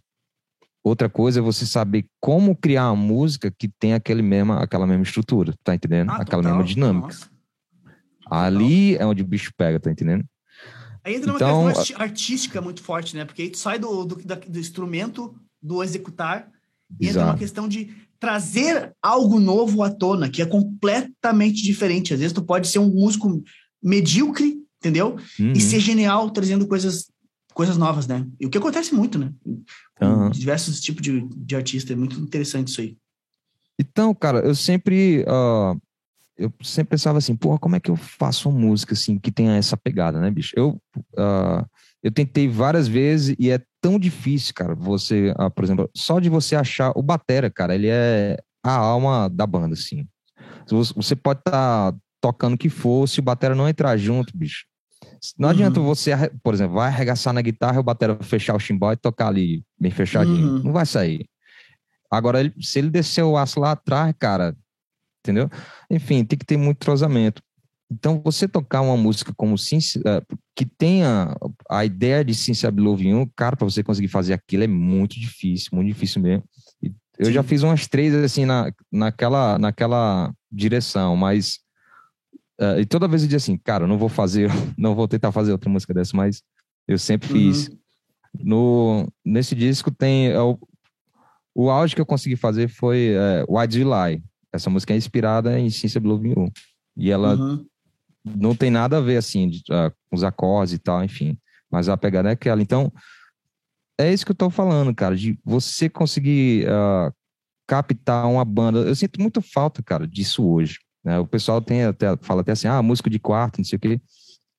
isso tem. Uh, beleza, uh, o cara tocar e tal, faz parte, né? Enfim, cara, o que eu quero dizer é o seguinte: aqui, o cara tem sim que, que tocar aqui na internet e tal, não sei o quê, mas o cara também tem que sair e tocar em palco, entendeu? Eu penso assim, entendeu? As duas coisas, não é que uma exclui a outra, é que elas são, são partes que se somam, entendeu? Então, estão tudo caladinho aí. São emoções diferentes, né? Exatamente. São emoções diferentes, são, são, são uh, experiências diferentes. É, é, eu entendo, eu entendo. É, talvez, talvez tu conheça algum tipo de sentimento tocando com uma banda que no quarto tu jamais conheceria, né? Total, é, total. A, a, experiência é diferente, é você lidar com músicos diferentes, com ideias diferentes, você uhum. saber se adaptar a elas. Então, acho que tudo isso, cara, tem que é, faz parte do pacote, entendeu? É, eu acho também. E, e, eu penso assim, uh, uh, uh, eu penso que o, é muito maluco isso, né? Porque uma, a sensação que eu tenho, tá? E tipo, porra, tô falando sem propriedade nenhuma do negócio. Propriedade zero, tá? Mas hum. é, são sensações. A, a, a, questão de empatia mesmo e me imaginando. Eu consigo me imaginar muito nas situações. Hum. cara, o, o, músico de quarto, ele tem um, um conhecimento de sentimento. A partir do hum. momento que ele sai e entra num estúdio, às vezes com uma banda ali, cara, que seja um ensaio, dois, qualquer coisa, sabe? Tipo, ele vai conhecer um sentimento que ele vai conseguir depois temperar o quarto. Sabe? Exatamente. Tipo, ele vai conseguir vir para dentro do quarto depois com um sentimento que ele não vai mais esquecer. E quando ele fechar o olho para tocar dentro do quarto, às vezes ele vai conseguir tocar com uma banda na cabeça dele, sabe? Uh, é isso só mesmo. que sem viver isso, talvez ele não tenha essa. Ele não consiga ter essa, essa percepção dentro dele, assim. Eu não sei, não sei se faz sentido, mas é essa sensação que eu tenho. Faz, não, faz tipo... sim. A, a, o paralelo que eu consigo fazer, mais ou menos assim, é, é assim, ó. Imagina que tem um cara que vive a vida inteira numa caverna. Isso. A vida inteira numa é caverna, bem. sabe? Tu lê, tu aprende as coisas, tu sabe fazer. Mas quando tu sai na rua, tipo assim, tem pessoas ali e tu tem que interagir, sabe? Exato. E como é, que tu, como é que tu vai viver sem interagir com as pessoas, sabe? E, e ser músico é como é isso. É, tu pode viver a vida inteira estudando no quarto tal, ser um bom músico e tal, mas cara, estar interagindo com outros músicos faz parte do pacote, assim como Exatamente. interagir com outras pessoas faz parte do pacote de viver, entendeu? Então, mais ou menos isso, assim, tu ser um bom músico, tu pode ser um bom músico de quarto, só que, cara, tu é um bom músico de quarto, só que na real tá faltando tu ter uma experiência de interação com outros músicos para ser um bom músico de verdade, entendeu? É que nem eu falei, tipo, tu pode ser um, um, cara que vive na caverna, tu pode, tá ligado? Só que, é. tipo, tá faltando na tua vida falar com as pessoas, não vem me dizer que tá, não tá, porque tá, sabe? Tu precisa interagir com outras pessoas, é da tua natureza. Assim como é da natureza do músico interagir com outros, sabe? É mais ou menos o paralelo que eu, que eu traço, assim, sabe, da parada. Exatamente, cara, exatamente. É... Ah, cara, só, ó, só o fato de tocar com músicos diferentes, mesmo que sejam de, uh, com instrumentos diferentes, por exemplo, um baterista, não, uh, um baterista não toca igual ao outro, cara. Entendeu? Se muda o batera, muda a pegada da banda todinho. As ideias dos caras são diferentes e tal, não sei o quê. Mudou o baixista é outra coisa. E também, uh, por exemplo, montar uma banda, cara. Montar uma banda é um processo extremamente difícil. Entendeu? Pra, não aquela banda assim de que todo mundo, ah, vamos fazer uma gig ali, que não sei o quê, e, sei lá, é uma data só. Mas um projeto não, que. Uma ele... banda, né? Um projeto que seja duradouro, que tenha uma constância, Isso. que os caras ensaiem, tenha um, tenha um show montado. Isso. quer dizer. Perfeitamente. Porque montar uma banda é difícil, manter uma banda é mais difícil. É. Exatamente. Total. Porque assim, você pode juntar excelentes músicos, os caras tocassem demais e tal mas pode subir no palco, cara, e ninguém se dá bem. Uhum, normal, normal. Ao mesmo tempo também você não pode. Uh, tem, tem a galera que todo mundo, todo mundo se dá bem, mas que não, não dá conta do recado, tá entendendo? É aí já é, é o outro extremo. Mas daí vai, vai uma opinião minha, tá? Questão de uhum. a minha experiência, assim. Que uhum. eu, hoje em dia, claro, depende muito do trabalho, obviamente, mas de forma geral, eu prefiro, uhum. às vezes, tá trabalhando com um. Não que os caras que trabalham comigo sejam, tá? Mas uhum. eu tenho sorte de trabalhar com pessoas que tocam muito, sabe? E sejam uhum. legais no, no, trampo. Mas eu, hoje em uhum. dia, prefiro pegar uma, um músico que faça o arroz com feijão Exato. tocando e seja uma Exatamente. pessoa legal, uma pessoa pontual, uma pessoa comprometida, do que o Isso. cara que vai lá e, e faz a, a lagosta, entendeu? E é um Exato. pau no cu. E Desculpa esse, esse, era, tá esse era o ponto que eu ia chegar, cara. É exatamente isso aí. Que, assim, esse, esse- todo esse processo de vir, de montar a banda e tal, não sei o quê, eu, eu acho que isso também faz, faz parte. O, o Pablo falou muito bem aí. Esse era o ponto que eu ia chegar. Que é muito, mais, é muito melhor você estar com a galera que ah, não precisa ser aqueles, ó, aquela monstruosidade tocando. Meu irmão falou uma coisa muito interessante para mim uma vez. Ele disse: a banda não começa no ensaio, a banda não começa ali no, numa gig e tal, a banda começa na mesa de bar. Sim, sim. Entendeu? Porque é o relacionamento, né? Total. Os, os amigos, entendeu? É isso aí, galera. E, e aí, como é que vocês estão? Cara, tá engraçado, bicho. Tem que dizer que tá engraçado. Tu, não, tu, tem um, tu tem um certo problema com continuidade, com O silêncio. Tu tem que te, silêncio o negócio. silêncio te É. incomoda. Ah, essa foi boa. Mano, mas, mas massa, meu, massa a, a, a parada. Eu, eu vou te dizer, eu gosto quando o papo é assim, que não é tanto sobre instrumento. Eu, Falando nisso, tu Paulo, não perguntou teus equipas, né, Paulo? Ah, é, Ah, não cara. falei ainda, né? O que que tu usa? É. Boa. Cara, Agora começa a parte que eu não entendo. Ah, Cara, hoje, eh, hoje em dia, eh, eu, eu não uso mais amplificador, eu uso, dois, ah, uso tudo em linha, né? Uhum. E eu tenho minhas duas guitarras, que é a minha SG, que meu pai me emprestou até hoje. Eu nunca vi essa Mostra- guitarra na internet, eu só vi a Les Paul, velho. Não Vou mostrar aqui para vocês.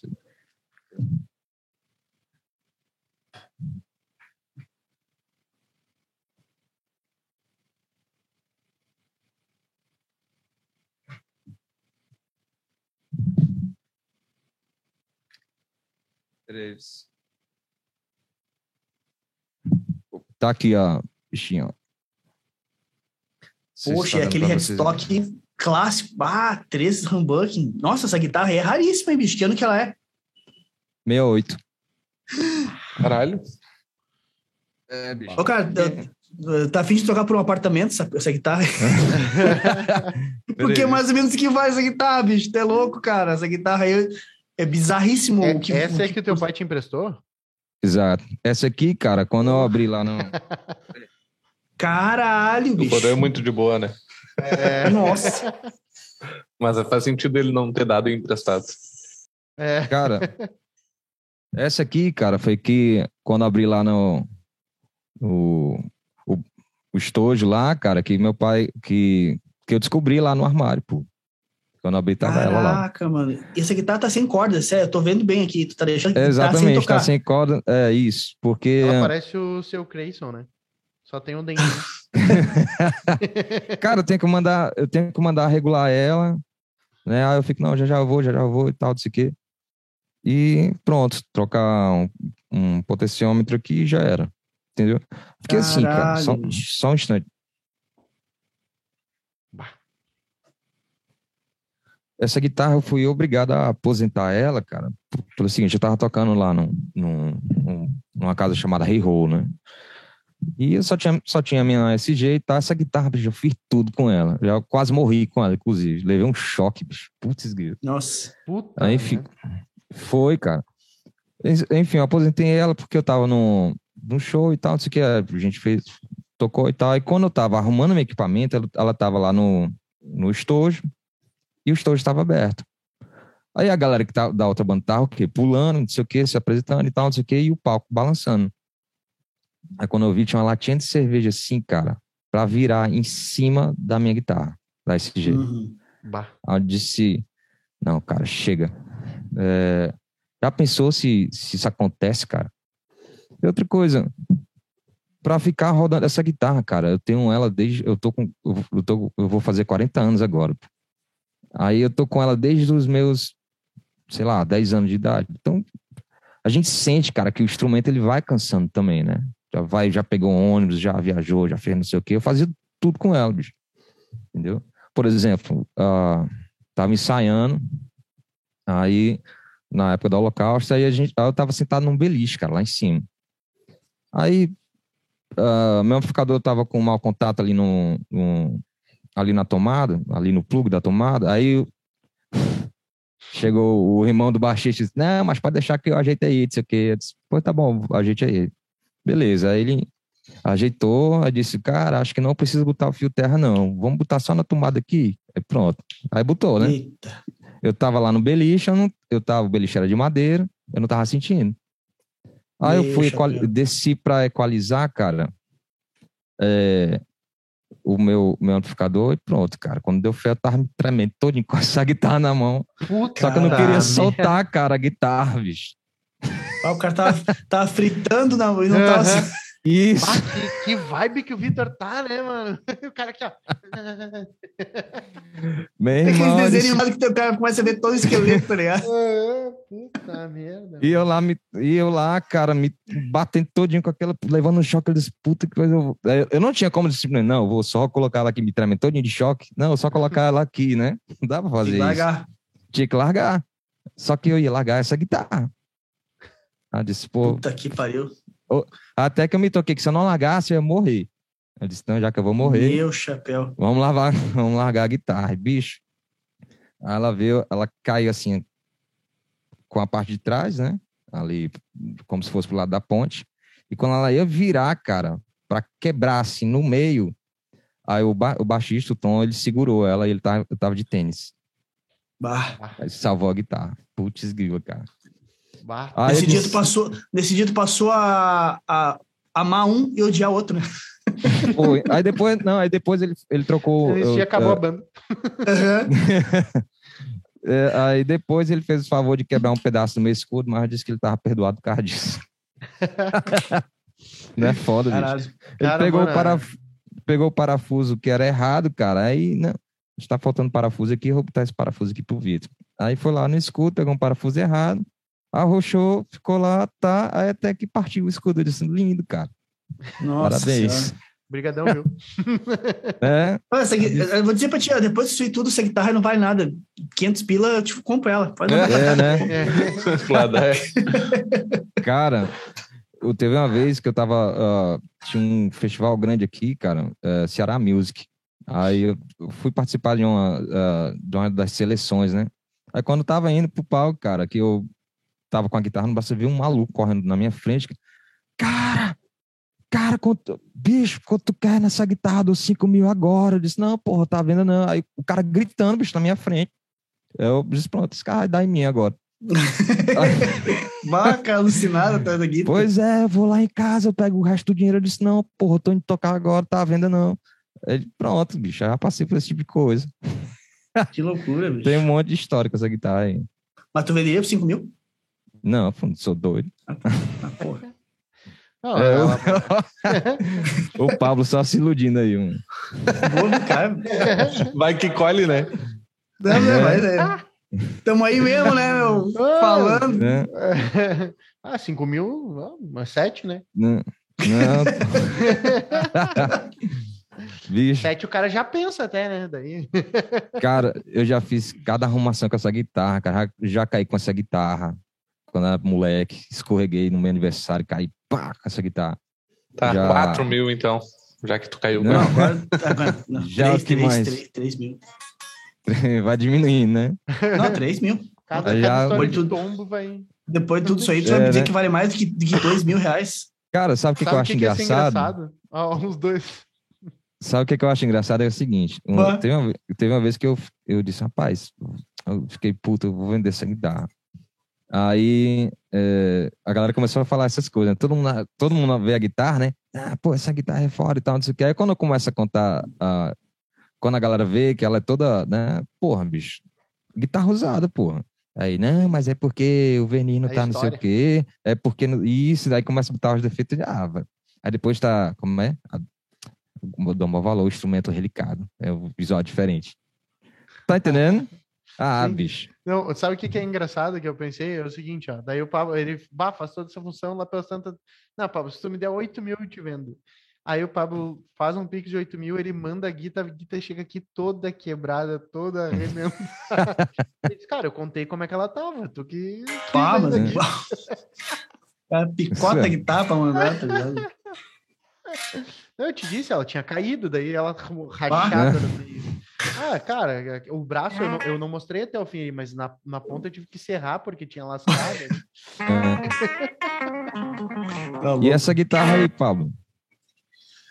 Cara, duas N Zaganin, guitarras de luthier, que bem Show, conhecido cara. no Brasil. Cara, essa Stratocaster é Zaganin clássica. é foda. É farta luthier. Corpo em ash, braço maple, escala em rosewood, taxa com trava, captador em cima Duncan SSL2, se não me engano. É, SSL2. Caralho. E vou botar agora uns potenciômetro C. Como é que é? CTS, né? CTS, né? Esse potenciômetro que tem famoso para poder fazer o, o turbo bleed e tal. Cara, tá Caralho. nada além do que de uma Stratocaster clássica, só que bem feita, né? E a Hum. minha Telecaster, que até eu vou, tô pensando seriamente em vender ela para pegar outro extrato, que eu não, não tô mais me identificando muito com a Tele. Eu pensei que ele ia dizer que ia vender a extrato pra pegar esse jeito. Olha, bicho, Quer, quer dar na troca aí? Não, pode deixar. cara, Ei, tipo cara, assim, todo mundo aqui é guitarrista, como é que é? Eu, eu tentei, mas nem consegui. O Léo, o Léo não conseguiu passar do. do Nirvana lá. Do Como é que é? do, é- do, do- Daquela. do não, não, não, não, Smoke on the Water. Eu consigo fazer só só, isso. É a única coisa que eu sei fazer. Mas olha só essa troca aí, Vitor. De repente, assim, ó, se tu achar que, que precisa botar mais alguma coisa na volta, tem uma comunidade nova aí, cara, que de repente dá pra botar junto do negócio, tá ligado? É, Uma- um É, acesso aí. uma SG, uma SG não, a Telecaster mais a comunidade.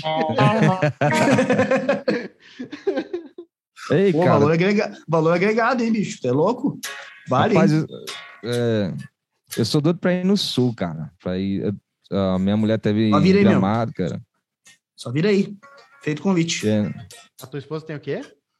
ela teve em Gramado, que ela tem uma, uma amiga dela aí, uma das melhores amigas dela aí e tal, não sei o quê. Aí, eu lembro que eu tava, até perguntei, assim, onde é que o Pablo, Pablo morava e tal, não sei o quê. Eu disse, rapaz, vamos visitar o Pablo lá nessa porra. Era perto, Tô cara. aí, É É, pertinho, é pertinho. 70, 70 Eu lembro que eu falei contigo, né? Eu- tu lembra? Lembro, lembro. Onde lembro. é? Pois é, Lembro, cara. sim. Então, um dia eu vou aí perturbar vocês Só, aí. só vi aí, quando meu. vier, quando vier, daqui a pouco vai todo mundo pra Gramado fazer algum, algum esquema. É, Porque todo claro. mundo, quando vem pro Rio Grande do Sul, vem pra Gramado, né? É, Sim. é pra grama... O destino normalmente é Gramado, não tem. E o Mas, mais é. curioso é que o pessoal de fora vai mais pra Gramado do que a gente que mora perto. É coisa É muito É. maluca. A gente, a gente não dá o valor que deveria Não, dar é pro que a gente sabe que é caro pra caralho e as cidadezinhas da volta são tão boas quanto e são mais Tam- baratas. É, também, É também. É, é, tem uma cidade chamada ali Nova Petrópolis, que é bem perto e é muito mais barato, tá ligado? De ficar e comer e tudo mais. Que é super valorizado lá, Gramado e Can- Canela também, que é a cidade vizinha. Então, como o cara sabe que na volta ali, 20 quilômetros antes, tem uma cidade que é super parecida, vamos dizer assim, pertinho para consumir as coisas a, mais a baratas. vibe é a mesma, vamos botar assim. É. A vibe É, Ah, a o, vibe o mesmo. bom de gramado é o rolê gastronômico, né? Passar mal de tanto comer. Esse é. Sim. Cara, a gente O- tem que marcar uma gig aí, bicho. Vamos Vamos, fechar aí um, vamos. fechar umas gigs aí, bora, Pablo. É Agora nóis. chegando o inverno, daí fica mais triste. Daí a galera vem pra passar frio, né? A gente já tá acostumado. Então, espera Sim. chegar o inverno ali, chega junho, julho, já, já é horrível. Daí é bom de vir. Aí é- Pra vocês, né? É bom pra vocês. Pra nós não é legal, porque vocês vêm É. uma semana e vão embora. A gente Exato. é obrigado a ficar três meses aqui e o cara engana de frio às vezes. Rapaz, cara, fica imaginando o cara ir tocar num frio desse, bicho. Caraca, como é que é, bro? Tu já viu Cara, aquele dos Beatles que estão em cima do telhado lá? Que ra- sangrando os dedos de tão frio? mais ou menos aqui. É mais ou menos aquilo, ó. Tu tá? Caraca, Chega assim, chega assim, vamos, meu Deus, vamos, vamos, Queimando- aquece. Queimando a ponta dos dedos com isqueiro. É por aí, mesmo, por bicho. aí. Caraca, que se o cara fizer É, isso. mais ou não- menos. É uma, Não, duas, quando- três semanas que fica de É, passar mal. quando, quando, assim, ó, no ápice do inverno, tipo, tem alguns dias que fica Tem. complicado o negócio. Com- É, É cara. Ah, Esse ano que passou agora foi, foi, foi, teve uns dias punk, tanto que nevou, né, meu? Aqui, tipo, assim, neve parecia a Europa, assim, coisa que eu nunca tinha visto, né? Esse ano, Sim, último ano. agora Caxias foi- estava nevando, né, Paulo? Em Caxias nevou aí, legal. Aqui em Porto Alegre chegou a cair um pouquinho também. E olha que Porto Alegre é uma cidade baixa, sabe? Tipo, não é uma Aham. cidade alta para nevar, assim. Cara, Sim. é, é- é- é- esse frio passado aí foi, foi thug. Eu, Esse trabalha, último foi- eu trabalho num. Eu, eu, eu sou corretor de imóveis também, tá? Ah, Então, é? eu, tra- eu trabalho num condomínio aqui lá na Zona Sul de Porto Alegre. A Zona Sul é Aham. como se fosse a área mais rural de Porto Alegre, assim, sabe? Tipo, Aham. não, é, não é rural, mas é. Lá não tem prédios, é só casas. Aham. E, cara, eh, no- na nossa loja lá, eu fico bem perto da porta. E na porta, cara, na- na- quando fecha a porta do escritório, lá tem uma frestinha. Cara, puta que pariu, sério, aquela frestinha me matou no inverno. Me matou. Aquela flechinha que é tipo. É o chuveiro de água quente e tem só aquela, aquela que sai fria, né? Aham. Mano do céu, aquela frestinha, meu, cara, eu ficava congelado, meu pé ficava congelado, porque eu sentava na mesa e ainda cruzava os pés pra, pra frente, assim, então eu ficava mais perto da frestinha. Puta merda, mano. esse ano eu falei pro Lineu, bah, meu, temos que botar, o Lineu é o dono lá da loja, vamos ter que botar um Aham. negocinho para fechar essa frestinha, não vou aguentar nesse inverno. Não tem como. Cara, eu, Que duas, três estrago. meses, Ô, meu, pra mim foi o inverno mais de boa. A praia não faz tanto frio. Eu passei o ano inteiro na praia, né? Na praia não faz tanto frio que nem a aqui. incidência solar lá é maior. É bizarro, eu não Ah, passei tanto vê. frio. Não sabia disso. Uhum. Pá, foi bem de boa pra mim. Acho que no verão Cara, eu vou ficar na praia e no inverno também. pode crer, pode crer. Cara, e a cena musical aí? Eu vou entrevistar vocês agora. A cena musical aí. Cara, É vo- tu fala cena musical de que forma? De, de bares? De noite? Tocar? É, não. Ou de ouvir. Tocar. Tocar, Tocar bicho, também. assim, ó. ah, Agora que eu ainda tô pensando, tá. só um instante, só um instante. Pô, Hum. agora que eu tô pensando, a, a- a primeira apresentação do Pablo foi aí no sul, numa sorveteria. Tô cantando sim, cantando Frio sim. da porra, galera tomando sorvete. Ah, mas não, mas era, era verão, bicho. Era verão. Aqui o verão é quente pra caralho, né? Então Ah, não é sim. o. porque também é, complicado. É super 40 quente. Então não. É Não, quente quanto? sorveteria no inverno. Cara, quente de. Cara, Não, vai- mas quantos vai- graus? Chegava Ele vai querer humilhar- de 40. Não vai querer humilhar a gente, o cara é de Fortaleza, né? Também tem apenas da, da gente aqui, né? A gente tem um calor que pra nós é de rachar, né? 39, 40 graus é de rachar aqui. Talvez isso seja pra ti, seja nada. Ah, aqui, aqui- é aula 37, não, mas aqui é o ano todo mesmo, viu? É, mas é, que, 37, 37, mas é né? que eu acho que aí não é só a temperatura, né, meu? O lance do, do ar é diferente, né? Um amigo meu que, que, que mora em Mato Grosso Hum. do Sul, eu acho, lá, por exemplo, os caras dizem que é calor, mas é, um, mas é seco, sabe? É seco Ah, lá. sim. Isso aí Não, que aqui- mata. Não, aqui não é não, aqui é super ventilado, graças a Deus e tal. Pode Ah, crer. Parece. ah, diferente de Recife, por exemplo. Como eu cresci em Recife, Recife, cara, é, é sol mesmo e pronto, acabou-se a morte, entendeu? Agora, Fortaleza não, bicho. Fortaleza é, é ventilado e tal, não sei o quê. Então, pronto. Sim, aí tu- ah, eu te interrompi aí, cara. A gente tava Não, falando da ah, cena, né? da cena. Na real, assim, ó, ainda ainda tá, a galera tá se recuperando da pandemia no quesito Uhum. bares com banda. Com Aham. banda, velho, ah, tá bem complicado aqui, porque, tipo, os cachês pra banda estão muito baixos assim, atualmente, sabe? É Hum. difícil, se não for um, um evento fechado ou coisa de prefeitura, assim, pra pub, bar, assim, porque não, não tem mais, como antigamente, como tinha 15 anos atrás, aquelas danceterias que tu fazia show com banda. Antigamente, hoje em dia, é, depois ficou o sertanejo fazendo isso, hoje em dia nem, nem tem mais, eu acho, sei lá como é que tá. Eu acho que os lugares grandes não tem banda quase tocando. Então, tem muito pub, muito bar, cervejaria, tem aos Aham. montes. Só que são lugares menores. Então, tipo assim, ou tu faz a maioria assim do- do- das possibilidades de projeto, ou tu faz violão e voz, ou violão, Uhum. voz e uma percussão, carrom, uma bateria, tipo aquelas que eu chamo de bateria bi- bicicleta, sabe? Aquelas Aham. bateria pequenininha, sabe? Aham. Ou, ou então trio, sabe? Mais do que. Se tu tá tocando assim com mais do que, do que três pessoas, pode saber que a galera tá ganhando pouco, tá ligado? É. Então eu, eu, Uhum. eu até tô montando um, um, um trabalho novo aqui. Não, ah, não vou falar Uhum. agora. Depois do Caio Cortes não posso falar, porque tem gente que tá tocando comigo que não sabe que vai ser chutado da bunda. Mas eu tô montando um, tra- eu tô montando um, tô montando um trabalho novo para tocar de trio, É. enfim. Ratinho! Aham, aham. Ah, mas aqui É, quando sair esse pra- podcast ele já vai ter sabido. então. Cara, Não, sabe pior que coisa? eu pre- pretendo que isso seja mesmo. Pretendo que contar logo. E quando vier coisa? próprio que papo. é- Ó, Foi mandado Sabe- embora ao vivo. Sabe uma coisa que está funcionando muito bem para mim, cara? É o seguinte. Hum. ah, não sei se aí tá tendo. ah, a fiscalização, né, cara? Som alto e tal, não sei o quê. Eu não sei como é que tá aí pra Hum. vocês. Seguinte, Depende. bateria, eletrônica, cara. Bateria eletrônica e todo mundo em linha. Porque Sim, aí sim, a não, é é legal isso aí. É. Aí a gente vende isso pro bar, cara, que é o seguinte, os caras, não, vai meter a bateria aqui e tal, não sei o quê. Sim, cara, mas aí quando a gente diz pra ele que a gente tem como regular o volume, aí os caras, aí os, ah, os caras se interessam mais, entendeu? Não, Eles, acredito. Ah, é, e tal. Aí os caras, ah, então pode regular. Eu disse, pois é, cara, não vai, a gente não vai destruir tua casa com os, incomodando com os vizinhos, não, entendeu? Sabe que eu já Ai. pensei nisso aí, cara, mas é difícil porque, assim, ou eu vou ter que comprar uma bateria pra mim e ter, tipo assim, ser dono da banda, sabe? E contratar Aham. os caras. Ou, tipo assim, cara, eu não conheço nenhum batera que toca na noite. Pra não dizer, eu tenho um batera que eu conheço lá de, de gramado até, o Matheus. Aham. Ele tem uma bateria eletrônica que ele toca na noite, assim. Mas, cara, da maioria, os caras têm bateria acústica e, tipo assim, ninguém quer comprar, tá ligado? Os caras, aliás, os caras têm uma, uma, uma resistência bem grande quanto a isso. Os caras, ah, essas baterias que não tem dinâmica. Porque tu sabe, né, que do jeito que tá Aham. caro uma bateria hoje em dia, uma Hum. bateria eletrônica que tenha dinâmica boa, né, que tu consiga fazer tá, tá, tá, tá, tá, tá, tá, que responda a tua dinâmica da É forma uns 8 certa. mil conto, bicho. Meu, mais. É uns 12 grana, para cima. É muita ser grana. também. Mas muito mais cara que uma bateria acústica, na real, né? E, Mas claro, vou- ah, seria excelente, meu, te- ter um projeto com uma bateria assim, porque, como tu disse, né?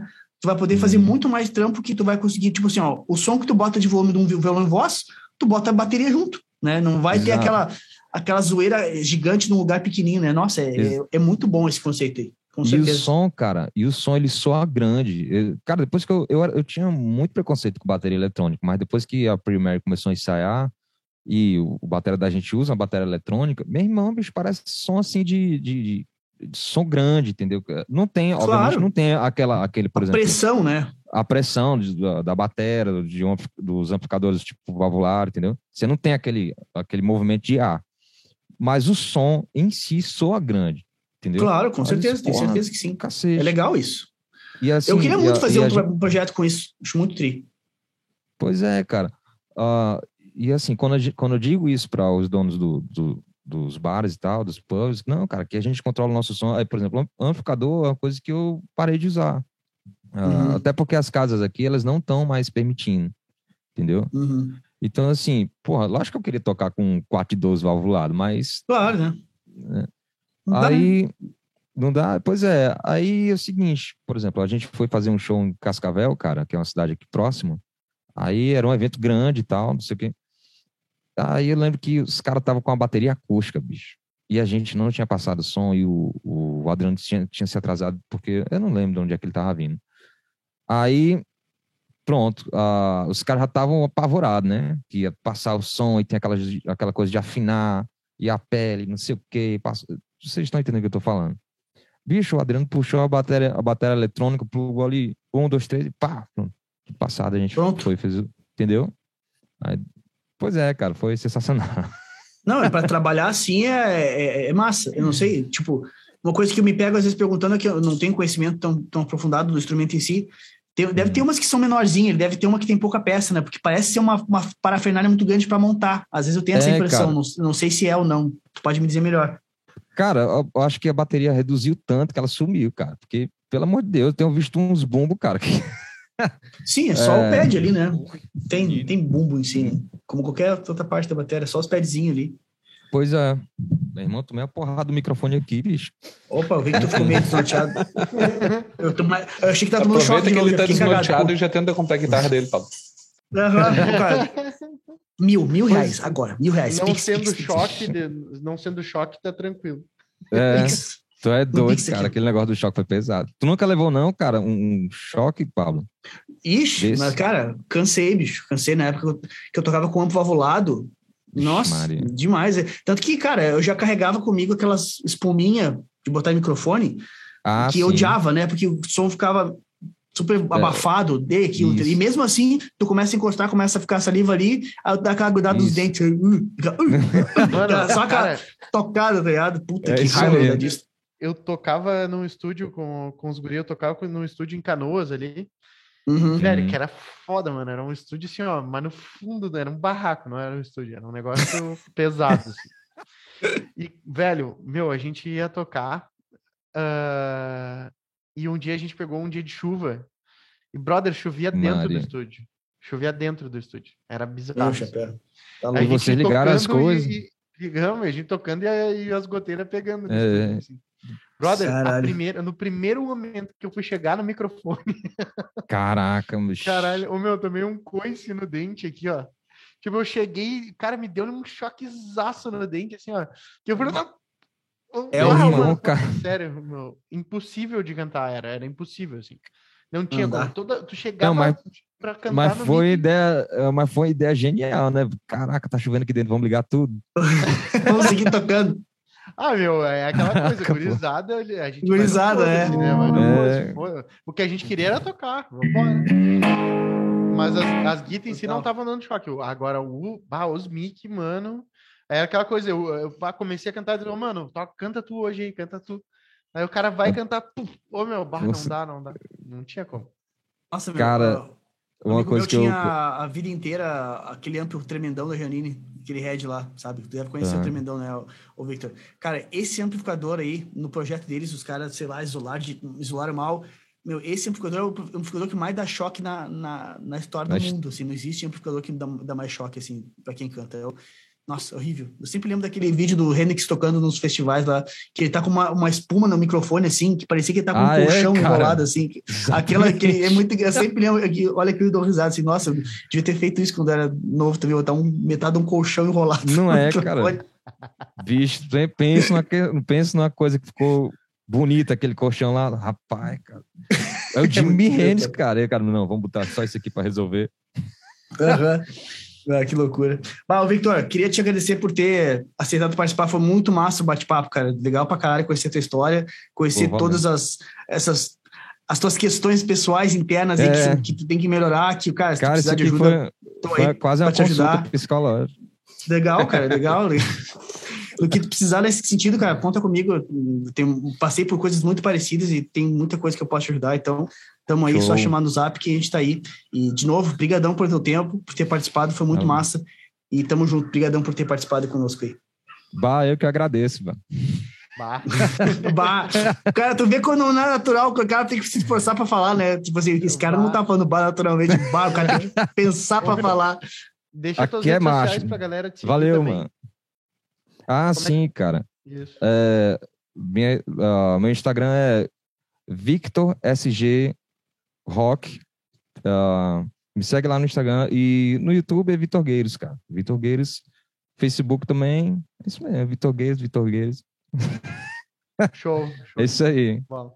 Meu, brigadão, brigadão por dividir aí tua, tuas vulnerabilidades com a gente também. Por, é, é, Pô, legal. não adianta, é, é bacana isso, cara. É legal isso daí. A gente precisa, às vezes, jogar pra fora e tu vê que a galera vai acabar te apoiando, meu. É importante daí. Total, total. Show, cara. Bota. Brigadão pelo teu tempo aí, conta com a gente e bora pra cima. Beleza. Valeu, Então é Vitor. isso aí, cara. Valeu, meu irmão. Um abraço aí pra todos vocês e vamos que vamos. Lembrando, Até mais, bicho. tu guitarrista que está nos ouvindo até agora, que somos patrocinados pela MF Mode Custom Pedals, Kairos Pedalboards, Palheta Chutes e La Rocas Camisetas. Comunidade, né? Ah, a comunidade feliz na guitarra, eu ia falar, mas o cara se meteu, o né? cara não quer vender, o cara não O cara quer vender. metido, o cara é metido. Lembrando que a comunidade feeling na guitarra já está aberta para quem quer desenvolver um feeling na guitarra de uma forma rápida, prática e direta, pelo preço mais baixo que tu vai encontrar no mercado aí, 10 reais por mês. Menos de 10 reais, né? Não dá nem, um- não dá nem aquele cafezinho, né? Com a nega, né? Hã? Hã? Hein? Não dá, Hã? não dá. Hã? Um, um Hein? pão de Não dá, queijo com, com cap- um, cap- um pão de queijo com expressa 12 nos, nos ia meter um cappuccino, mas isso aí já dá 20. É, não, aí, foi- aí já foi 20. Não, Fechou? não rola. Então agora, assim, Tamo ó, junto. perde a vergonha na cara, entra lá Ah. na comunidade, pega a tua Beleza. guita, senta a paletada e bora emocionar.